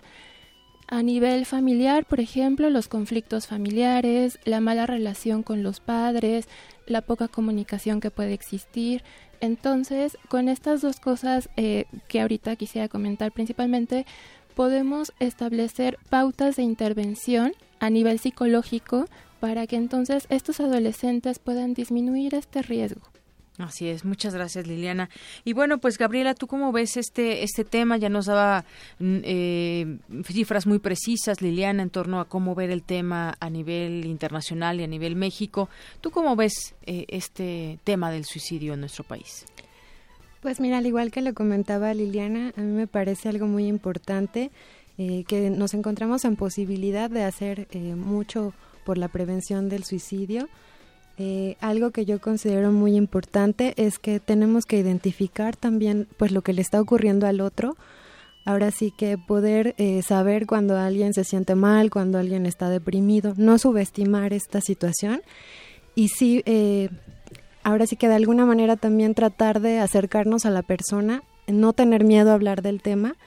Eh, es muy importante que, la persona eh, nos explique, nos diga lo que siente, que nos hable acerca de, de, sus intenciones, de sus pensamientos, de sus sentimientos, porque esto también nos va a dar una pauta de qué manera vamos a poder ayudarlo y bueno, también la otra parte que está es que también podemos ayudarlo por la parte psicológica, por la parte profesional, pero también existen las redes de apoyo, que son aquellas que pues son los familiares, que son los amigos, que es la gente cercana que de alguna manera también puede hacer algo para colaborar con esta labor y que también es importante dentro del contexto de, de la persona que corre con este riesgo. Así es, gracias Gabriela. Fátima, algo muy importante que, que están mencionando aquí también es el tema de la prevención. Muchas veces nos preguntamos, eh, ¿se pudo haber evitado ese suicidio? ¿Pudimos habernos dado cuenta antes? ¿O es un factor también de sorpresa desde la experiencia, desde lo que han, eh, has estudiado tú? ¿Cómo ves eh, este tema? Bueno, sí es un fenómeno que se puede prevenir. ¿no? Eh, muchas de las veces eh, el suicida, antes de cometer el acto, lo manifiesta de ciertas formas, una conducta, por sus cambios repentinos de estado de ánimo. Eh, y entonces es muy importante, como lo mencionan mis compañeras, estar atentas a esos focos rojos, ¿no? De los factores de, de riesgo que tiene una persona. Eh, muchos de estos factores eh, y cambios de conducta lo tienen los adolescentes, ¿no? Y las estadísticas muestran que los, los adolescentes lo están haciendo más veces, ¿no? Lo están intentando más veces.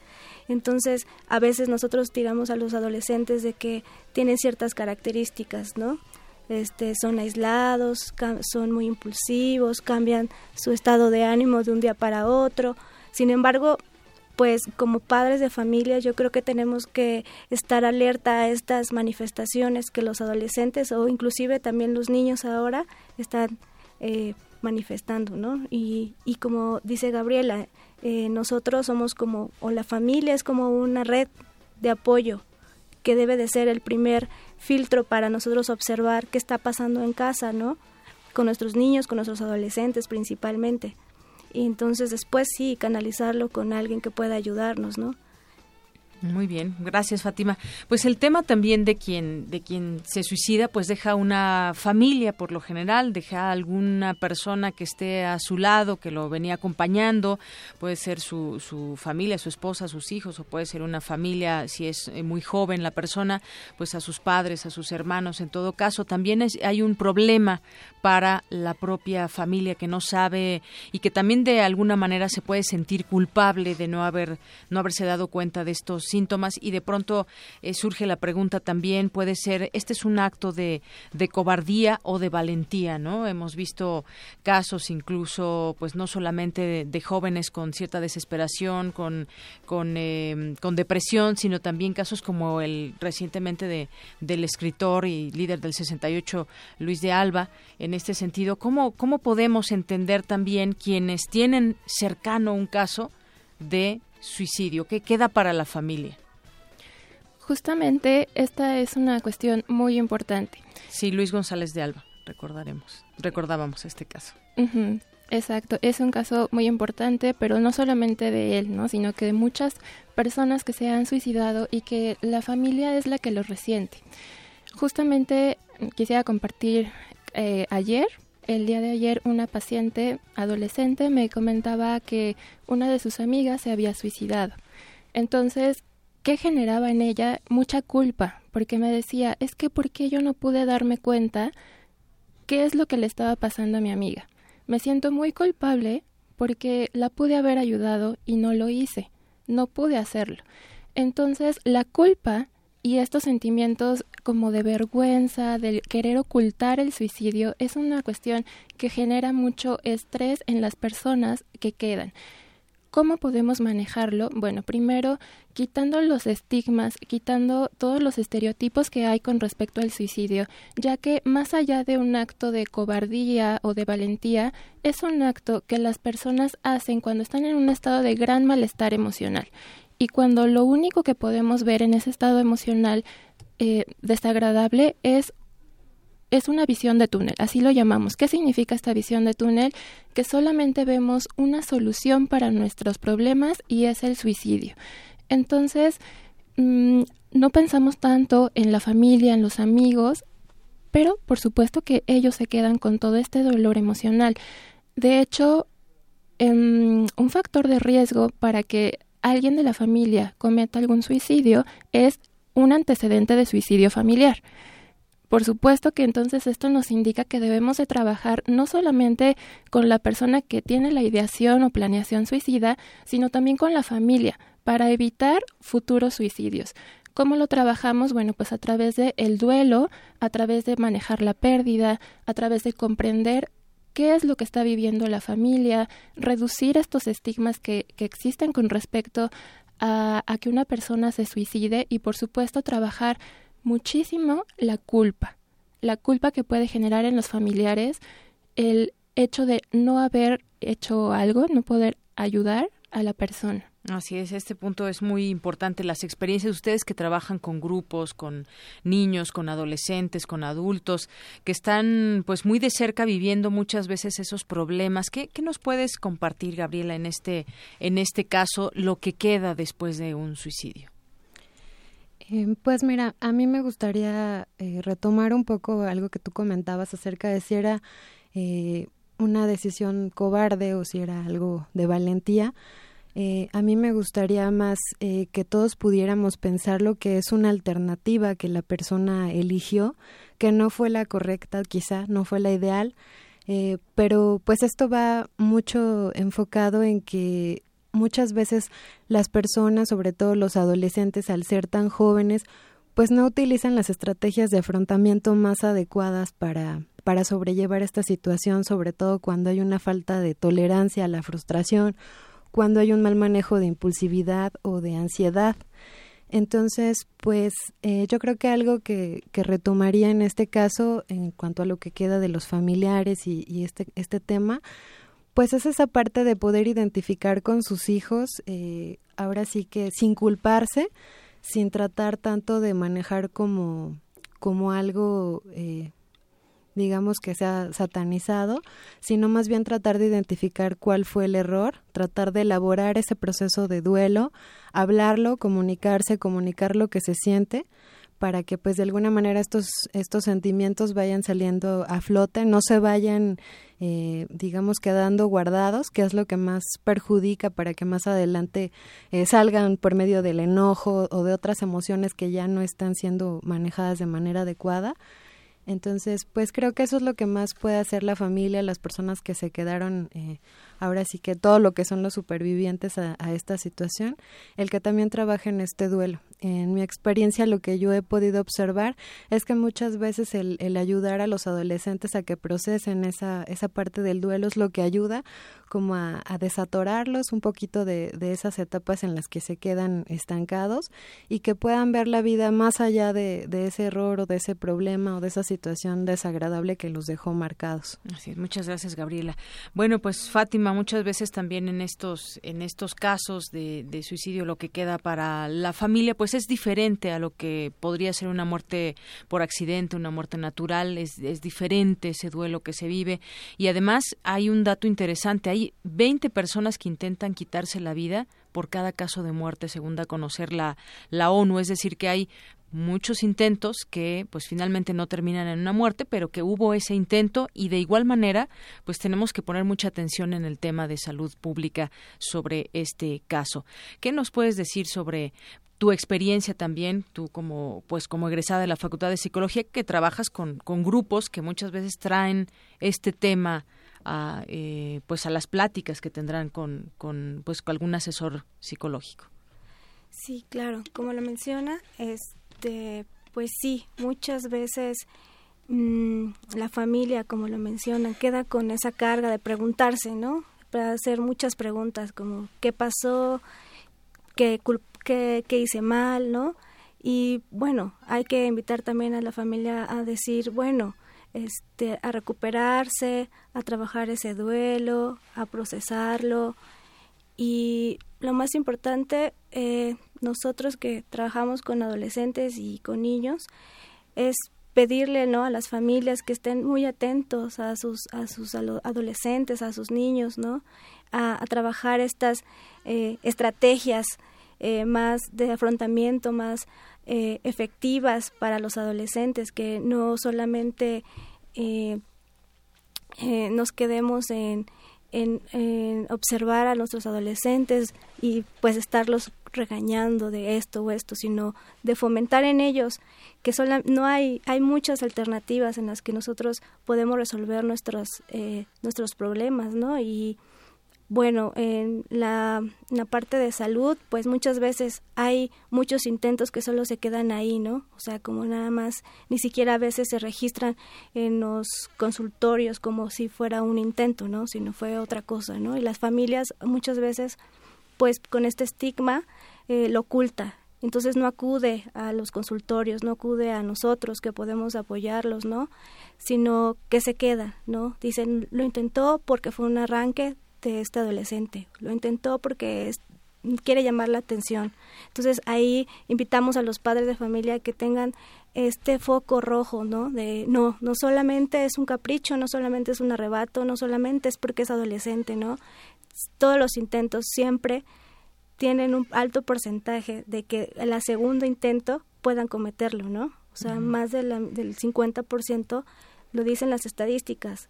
Cuando lo vuelven a intentar, las personas lo consuman. Entonces, no hay que solamente subestimar este intento como algo que puede pasar, que es pasajero, sino hay que atenderse, hay que ir al psicólogo, no hay que estigmatizar también la salud mental, ¿no? O sea, no es malo eh, visitar un psicólogo, no no por eso este estoy loca o loco o, o la gente que idea errada, ¿no? Que tiene mucha claro, sí, hay que visitar al psicólogo, hay que hay que hay que también como eh, cuidamos nuestro cuerpo, también hay que cuidar nuestra mente, que es muy importante. Muy bien, muchas gracias Fátima.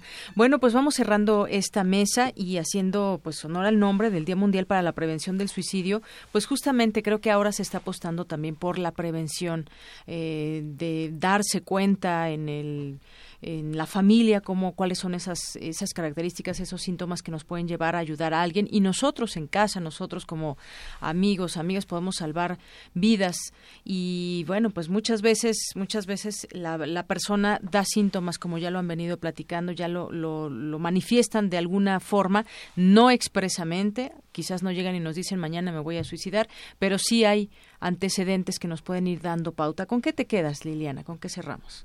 Bueno, pues justamente retomando esta parte de la prevención, para toda la audiencia que nos está escuchando, creo que sería importante que pudiéramos considerar tres aspectos esenciales con respecto a la prevención. ¿Cómo identificar señales de alerta? Señales en cuanto a conducta, cuando nuestros adolescentes, nuestros hijos, por ejemplo, tienen pérdida de interés por algunas actividades que antes les causaban placer, aislamiento, bajas calificaciones, em, cuando a lo mejor incluso piensan en empezar a regalar sus cosas, empezar a despedirse de personas, cuando eh, en la parte verbal sí pueden expresar o pueden tener como algunas notas, algunas ideas, un cuadro, un cuaderno, por ejemplo, donde a veces pueden escribir me siento de esta forma, exactamente. Entonces, eso, la parte verbal no hay que em, hacerla de menos. Claro. Con respecto a las situaciones, generar factores protectores eh, en la comunicación familiar, escucharlos.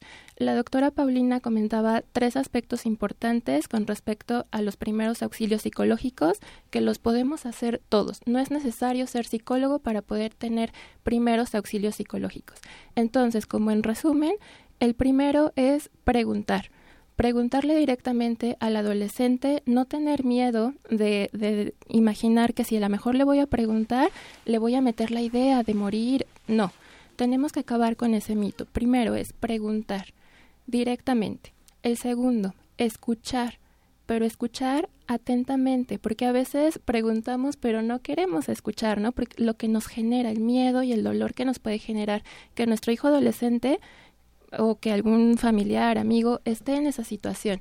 Entonces, es importante escuchar atentamente, no decir comentarios de lo que yo pienso, no es que ¿por qué, ¿por qué te sientes así si tú tienes la vida hecha, si tú eres muy bonita, tú eres muy guapo, tú tienes 10, no. Muy bien. Escuchar atentamente. Y la tercera, si no podemos hacer nada nosotros para solucionarlo, referir qué es la solución, ¿no? Es lo ideal, referirlo a un psicólogo o incluso a un tratamiento psiquiátrico también para que le hagan una valoración. Muchas personas tienen también como este tabú de la parte psiquiátrica, sin embargo, se ha documentado y se ha, se ha visto en la investigación que el mejor tratamiento es el paralelo psicológico y psiquiátrico. Así como vamos al doctor cuando tenemos un dolor de estómago un dolor de muela, Así podemos ir al médico, psiquiatra, cuando justo estamos en una situación de malestar emocional para que nos hagan una evaluación y entonces identificar si es necesario o no el medicamento. Muy bien. Liliana, muchas gracias. ¿Con qué cierras, Gabriela? Pues a mí me gustaría eh, ahora sí que retomar el punto de la, de la prevención. Eh, acercándome un poco a que a invitar a los padres de familia, a los maestros, a los amigos, eh, que identifiquen también eh, de los factores de riesgo cuáles son aquellos que pudieran estar presentando las, las personas cercanas a ellos, como por ejemplo las conductas autodestructivas, las autolesiones, las llamadas conductas suicidas, eh, ya que, bueno, de estas, en el caso particular de las autolesiones, estamos hablando que una persona que se autolesiona tiene siete veces más riesgo de, de caer en el suicidio que una persona que no lo hace. Entonces, no subestimar esta conducta, dar seguimiento a esto y sobre todo, pues, acercarse a la persona para que reciba la atención oportuna pero eh, además pues ahora sí que no dejar atrás lo que lo que esta persona esté comunicando en, su ahora sí que en su sentir y sobre en su vida todo cotidiana. así es. Y sobre todo pues ahora sí que para finalizar también otro otro punto importante sería que eh, al momento que nosotros tengamos eh, ubicada que alguna persona tiene alguna ideación ya, pues sí también tener muy claro cuál es ese método que, que la persona tiene ya, si es que ya lo tiene identificado, qué tan letal puede llegar a ser ese método, porque eso nos puede ayudar a retirar esa, esa, este, pues esa posibilidad de que la persona llegue al suicidio y que de alguna manera se pueda prevenir a tiempo. Muchas gracias, Gabriela. ¿Con qué cierras, Fátima? Contigo nos despedimos. Bueno, eh, pues que el suicidio es prevenible, que hay que estar atentos, no solamente eh, como padres de familia, sino como mencionan mis compañeras también en, en el sector salud, en el sector escolar. Hay que, hay que eh, invito a los demás, a, a los demás este, profesiones, a que se unan a, a, que investiguen, a que se generen estas nuevas vías para, para, para la prevención del suicidio, que no se quede solamente en cifras de los factores de riesgo y en los factores de, de de protección, sino que nos unamos y que, que se haga algo para la prevención, ¿no? Y pues sería todo. Muchas gracias. Muchas gracias. Bueno, pues gracias a las tres, Liliana Guzmán, Gabriela Rodríguez y Fátima Salinas por haber venido aquí a, Radio UNAM, al programa de Prisma RU. Muy interesantes sus puntos de vista, su análisis y sobre todo que ustedes pues ya tienen esta experiencia también con distintos grupos que manifiestan en algunos momentos pues este tipo de situaciones que ustedes hablaban de, de la prevención. Muchas gracias por venir. hasta luego. Hasta luego.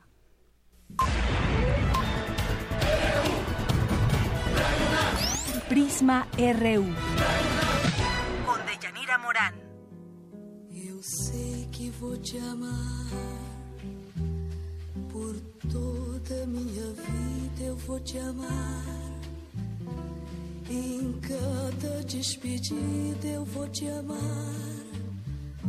Desesperadamente eu sei que vou te amar. E cada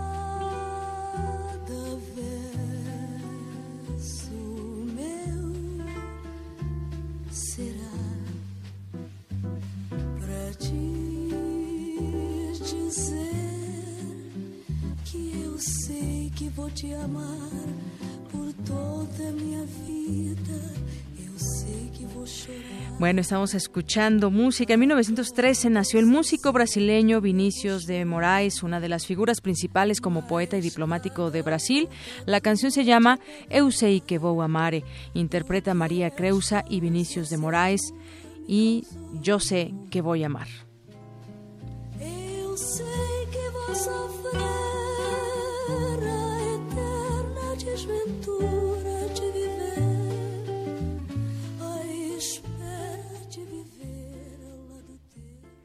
Continuamos. Ante la pérdida de lenguas originarias para el próximo siglo, el doctor Miguel León Portilla espera que en México sobrevivan 10 o 12 de las 70 que actualmente se hablan. Así de grave. Antonio Quijano nos tiene la información. Toño.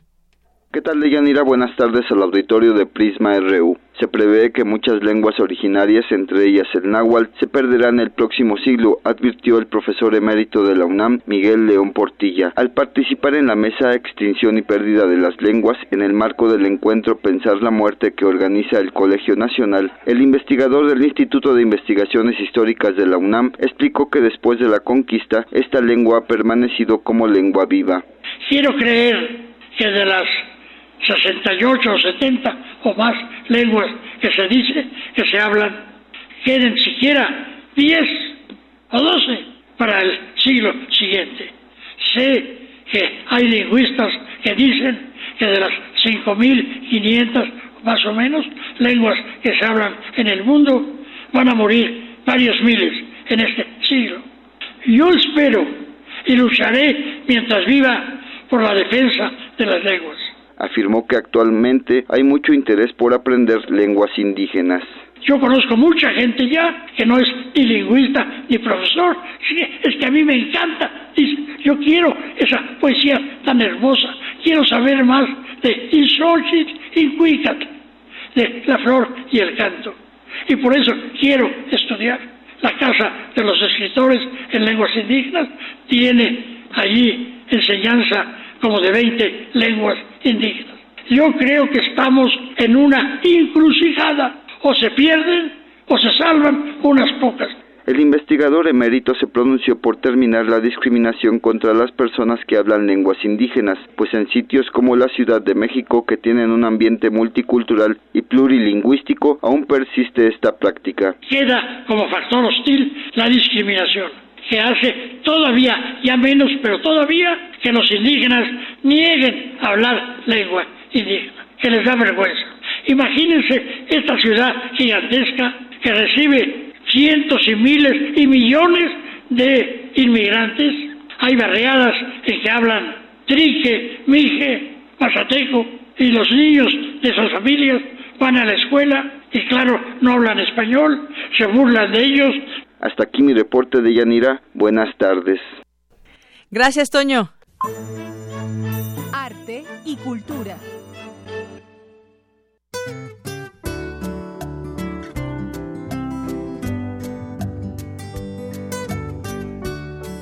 Bueno, vámonos a cultura, Tamara. Deyanira, nuevamente los saludo con mucho gusto. La Embajada de Eslovaquia en México, dentro de sus actividades culturales, presenta la muestra de cine que nos ofrece una mirada a la creación cinematográfica del país en los años 60, 80 y de la primera década de este siglo. Eh, la presentación desea compartir con el espectador mexicano el arte de los reconocidos cineastas eslovacos a través de sus realizaciones. Esto es, eh, bueno, el ciclo de cine eslovaco en la Filmoteca de la UNAM, que se presenta del 19 al 23 de octubre en la sala Julio Bracho del Centro Cultural Universitario. La entrada es totalmente gratuita. Eh, en otra información, bueno, nos, nos hicieron una llamada y agradecemos mucho. Repetimos, el sábado a las 7 de la noche en la sala Julián Carrillo eh, se va a presentar el homenaje a Isadora Duncan, el arte de la danza. ¿Dónde nos encontramos? En Adolfo Prieto, número 133, en la Colonia del Valle, muy cerca del Metrobús Amores. Y por cierto, ya para cerrar esta intervención, tenemos pases dobles para que se vayan a la sala Nezahualcóyotl. Eh, es la tercera temporada de lo FUNAM, tercera temporada 2016. El programa número 2, eh, tenemos boletos para el sábado 22 de octubre a las 8 de la noche y el domingo 23 al mediodía. Los ganadores tienen que escribirnos por redes sociales para que se puedan llevar estos, estos boletos. En este programa, bueno, pueden escuchar eh, Andrés Cárdenas, es el director huésped. Pablo Garibay está en la guitarra y bueno, van a presentar Mosaico Mexicano, El Árbol de la Vida y la Sinfonía número 3 de Beethoven. Es algo muy interesante. Los ganadores únicamente van a ser por Twitter. Hemos regalado por teléfonos, pero, por teléfono, pero ahora se van a ir por Twitter. Así es, y bueno, tienen que venir aquí, Adolfo Prieto 133 en la Colonia del Valle. Muy bien. Deyanira, nos escuchamos mañana y les deseo que tengan una excelente tarde. Gracias igualmente, Tamara. Buenas tardes. Ya tenemos por ahí a nuestro compañero Eric Morales. Zarpazo RU.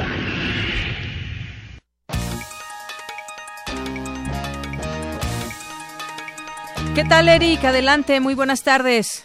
Buenas tardes, Deyanira. Pues inicio con una buena noticia para los aficionados del fútbol soccer porque tenemos cinco pases dobles para que vayan a ver el juego entre los Pumas del UNAM contra el W Connection correspondiente a la Liga de Campeones de la CONCACAF.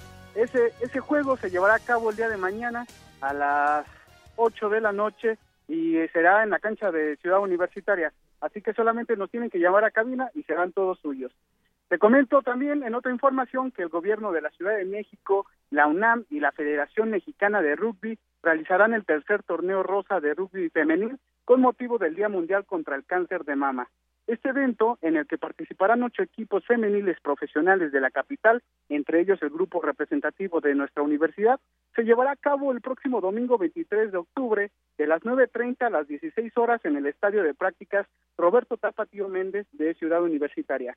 En este marco, el viernes 21 y sábado 22, además del domingo 23, también se brindarán servicios de salud para la comunidad universitaria y público en general. Esto se llevará a cabo en el estacionamiento del estadio y de esto nos habló Valentín Albarrán, secretario técnico del deporte representativo de la UNAM. Y lo más importante, son gratuitos los servicios de salud que se van a ofrecer para la comunidad universitaria y para eh, la comunidad en general, eh, pero tiene el objetivo de que se diagnostique eh, de manera temprana el cáncer en varios tipos, principalmente el de mama, pero también va a haber pruebas para otro tipo de, de cánceres como de próstata o, e incluso eh, de otros eh, padecimientos como puede ser VIH. El funcionario agregó que se realizarán 70 mastografías por día. Por su parte, Fernanda Soto, capitana del equipo de rugby femenil de la UNAM, se refirió a la importancia de fomentar la lucha contra el cáncer de mama el rugby es algo muy padre, ¿no? Entonces, aparte que la UNAM te apoye y, diga, no, pues sí, un torneo de rosa. Porque es un problema, o sea, el, cáncer mama es un, un, problema de salud muy grave, no solo el cáncer, ¿no? Entonces, hay, hay mujeres que pasan su vida sin, sin siquiera pensar que tienen cáncer de mama, ¿no? Entonces, eh, nosotras, o sea, te dije, tenemos como este poder y la UNAM tiene todavía más poder y más alcance, entonces que nos apoyen y nos ayuden y todo eso, pues es mejor todavía.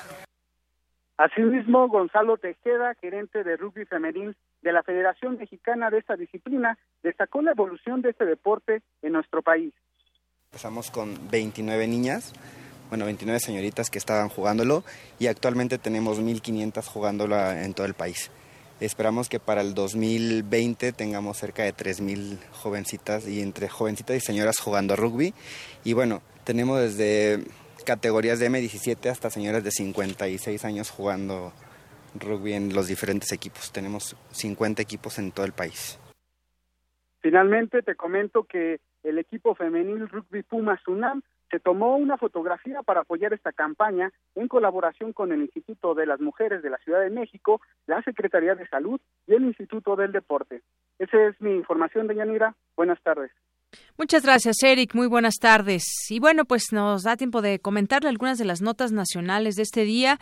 Pues un, un asesor de Javier Duarte, quien, pues por cierto, todo el mundo ahora resulta que está buscando y nadie sabe dónde está, pues reveló desvíos de, de Javier Duarte. Un abogado fiscalista confesó a la PGR ser prestanombres del exgobernador Javier Duarte y por sus instrucciones haber con, eh, constituido varias sociedades de responsabilidad limitada para invertir en inmuebles en Estados Unidos. Hay detalles de esta información muy interesante, conocer cómo se va eh, haciendo todo este cruzado de dinero y tratando de evitar que le sigan la huella de este, de este engranaje. Bueno, pues entre dichas propiedades, aseguró, se encuentran seis unidades de tiempo compartido en un exclusivo hotel, el San Regis de Nueva York. La semana pasada, el ex allegado al gobernador con licencia de Veracruz se presentó a declarar voluntariamente ante la subprocuraduría. No se tiene su nombre por, por seguridad, pero puntualizó que hay desvíos de Duarte de al menos 1.500 millones de pesos. Vaya cifra.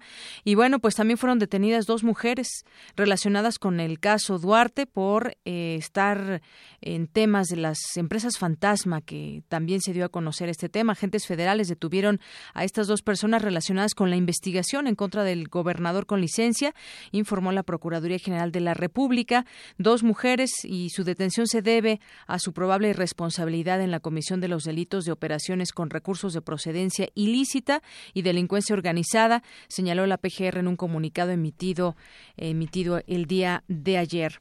Y bueno, también en otros temas, acepta, acepta el titular de la Secretaría de la Defensa Nacional de la Sedena, Salvador Cienfuegos Cepeda, que hay un desgaste en el ejército porque tenemos muchas tareas, dijo que se deben atender. Él fue entrevistado después de inaugurar el Seminario Defensa Nacional y el Derecho Internacional Humanitario y ahí pues fue interrogado sobre la necesidad de precisar el marco legal que regule la labor de las Fuerzas Armadas en tareas de apoyo a la seguridad pública y solamente contestó y se señala en algunas de las crónicas molesto que dijo el marco jurídico pregúntenselo a los legisladores, a mí no me toca, yo no hago leyes.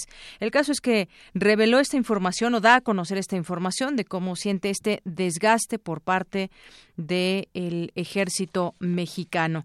Y bueno, pues también el tema de los jueces sin rostros que ha tomado importancia después de conocer el asesinato, de saberse del asesinato de un juez, pues establecer en México la figura de jueces sin rostro para proteger la integridad de aquellos que llevan casos delicados debe analizarse con calma y cuidado. Esto lo consideró el ministro de la Suprema Corte de Justicia de la Nación, Jorge Pardo Rebolledo, particularmente porque dijo están iniciando un sistema oral acusatorio y acusatorio en el que la base fundamental es el contacto directo y personal entre el juez y el, el procesado. Y hay distintos puntos de vista también.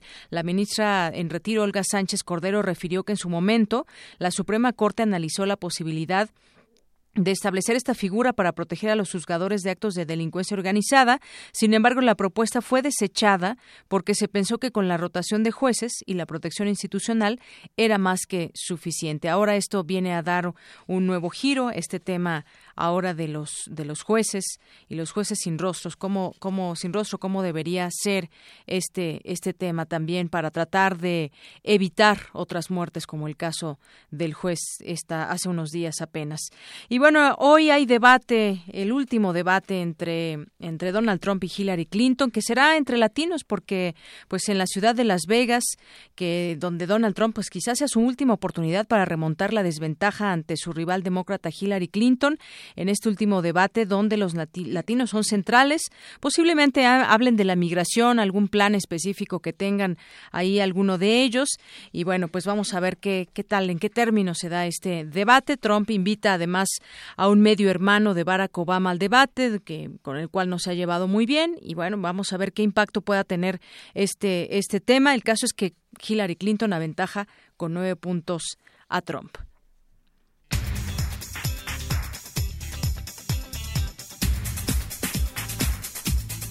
Y nos vamos contigo, nos vamos contigo, Vicky Sánchez, con pues lo último de la información hasta el momento.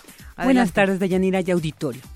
La flexibilización en la aportación de armas de fuego para la población, propuesta por el senador Jorge Luis Preciado, generaría más violencia, asesinatos y delitos en el país, aseguró el investigador de la UNAM, René Jiménez Ornelas. Ricardo Ramírez Nieto, presidente de la subcomisión de examen previo de la Cámara de Diputados, explicó que el gobernador con licencia Javier Duarte perdió el foro constitucional al entrar en funciones el interino Flavino Ríos Alvarado. Una persona muerta fue el saldo que dejó la explosión en una toma clandestina de un ducto de petróleos mexicanos a la altura del kilómetro 150 más 500 de la autopista Puebla-Orizaba. En temas internacionales, la Armada colombiana informó que autoridades de este país y de Venezuela capturaron a quien se considera el líder de la guerrilla Ejército de Liberación Nacional, conocido como Felipe. El jefe de la Dirección Operativa del Estado Mayor de Rusia, Sergei Rutskoy, anunció que a petición de las organizaciones internacionales, la tregua humanitaria de este jueves en la ciudad de Alepo, Siria, durará 11 horas y no 8 como se había previsto. Esta es la información hasta el momento. Buenas tardes. Gracias Vicky, muy buenas tardes y con esto hemos llegado al final de esta emisión de Prisma RU. Gracias por su atención, me despido, soy de Yanira Morán y en nombre de todo este equipo le deseamos que tenga muy buena tarde. Mañana lo esperamos a la una.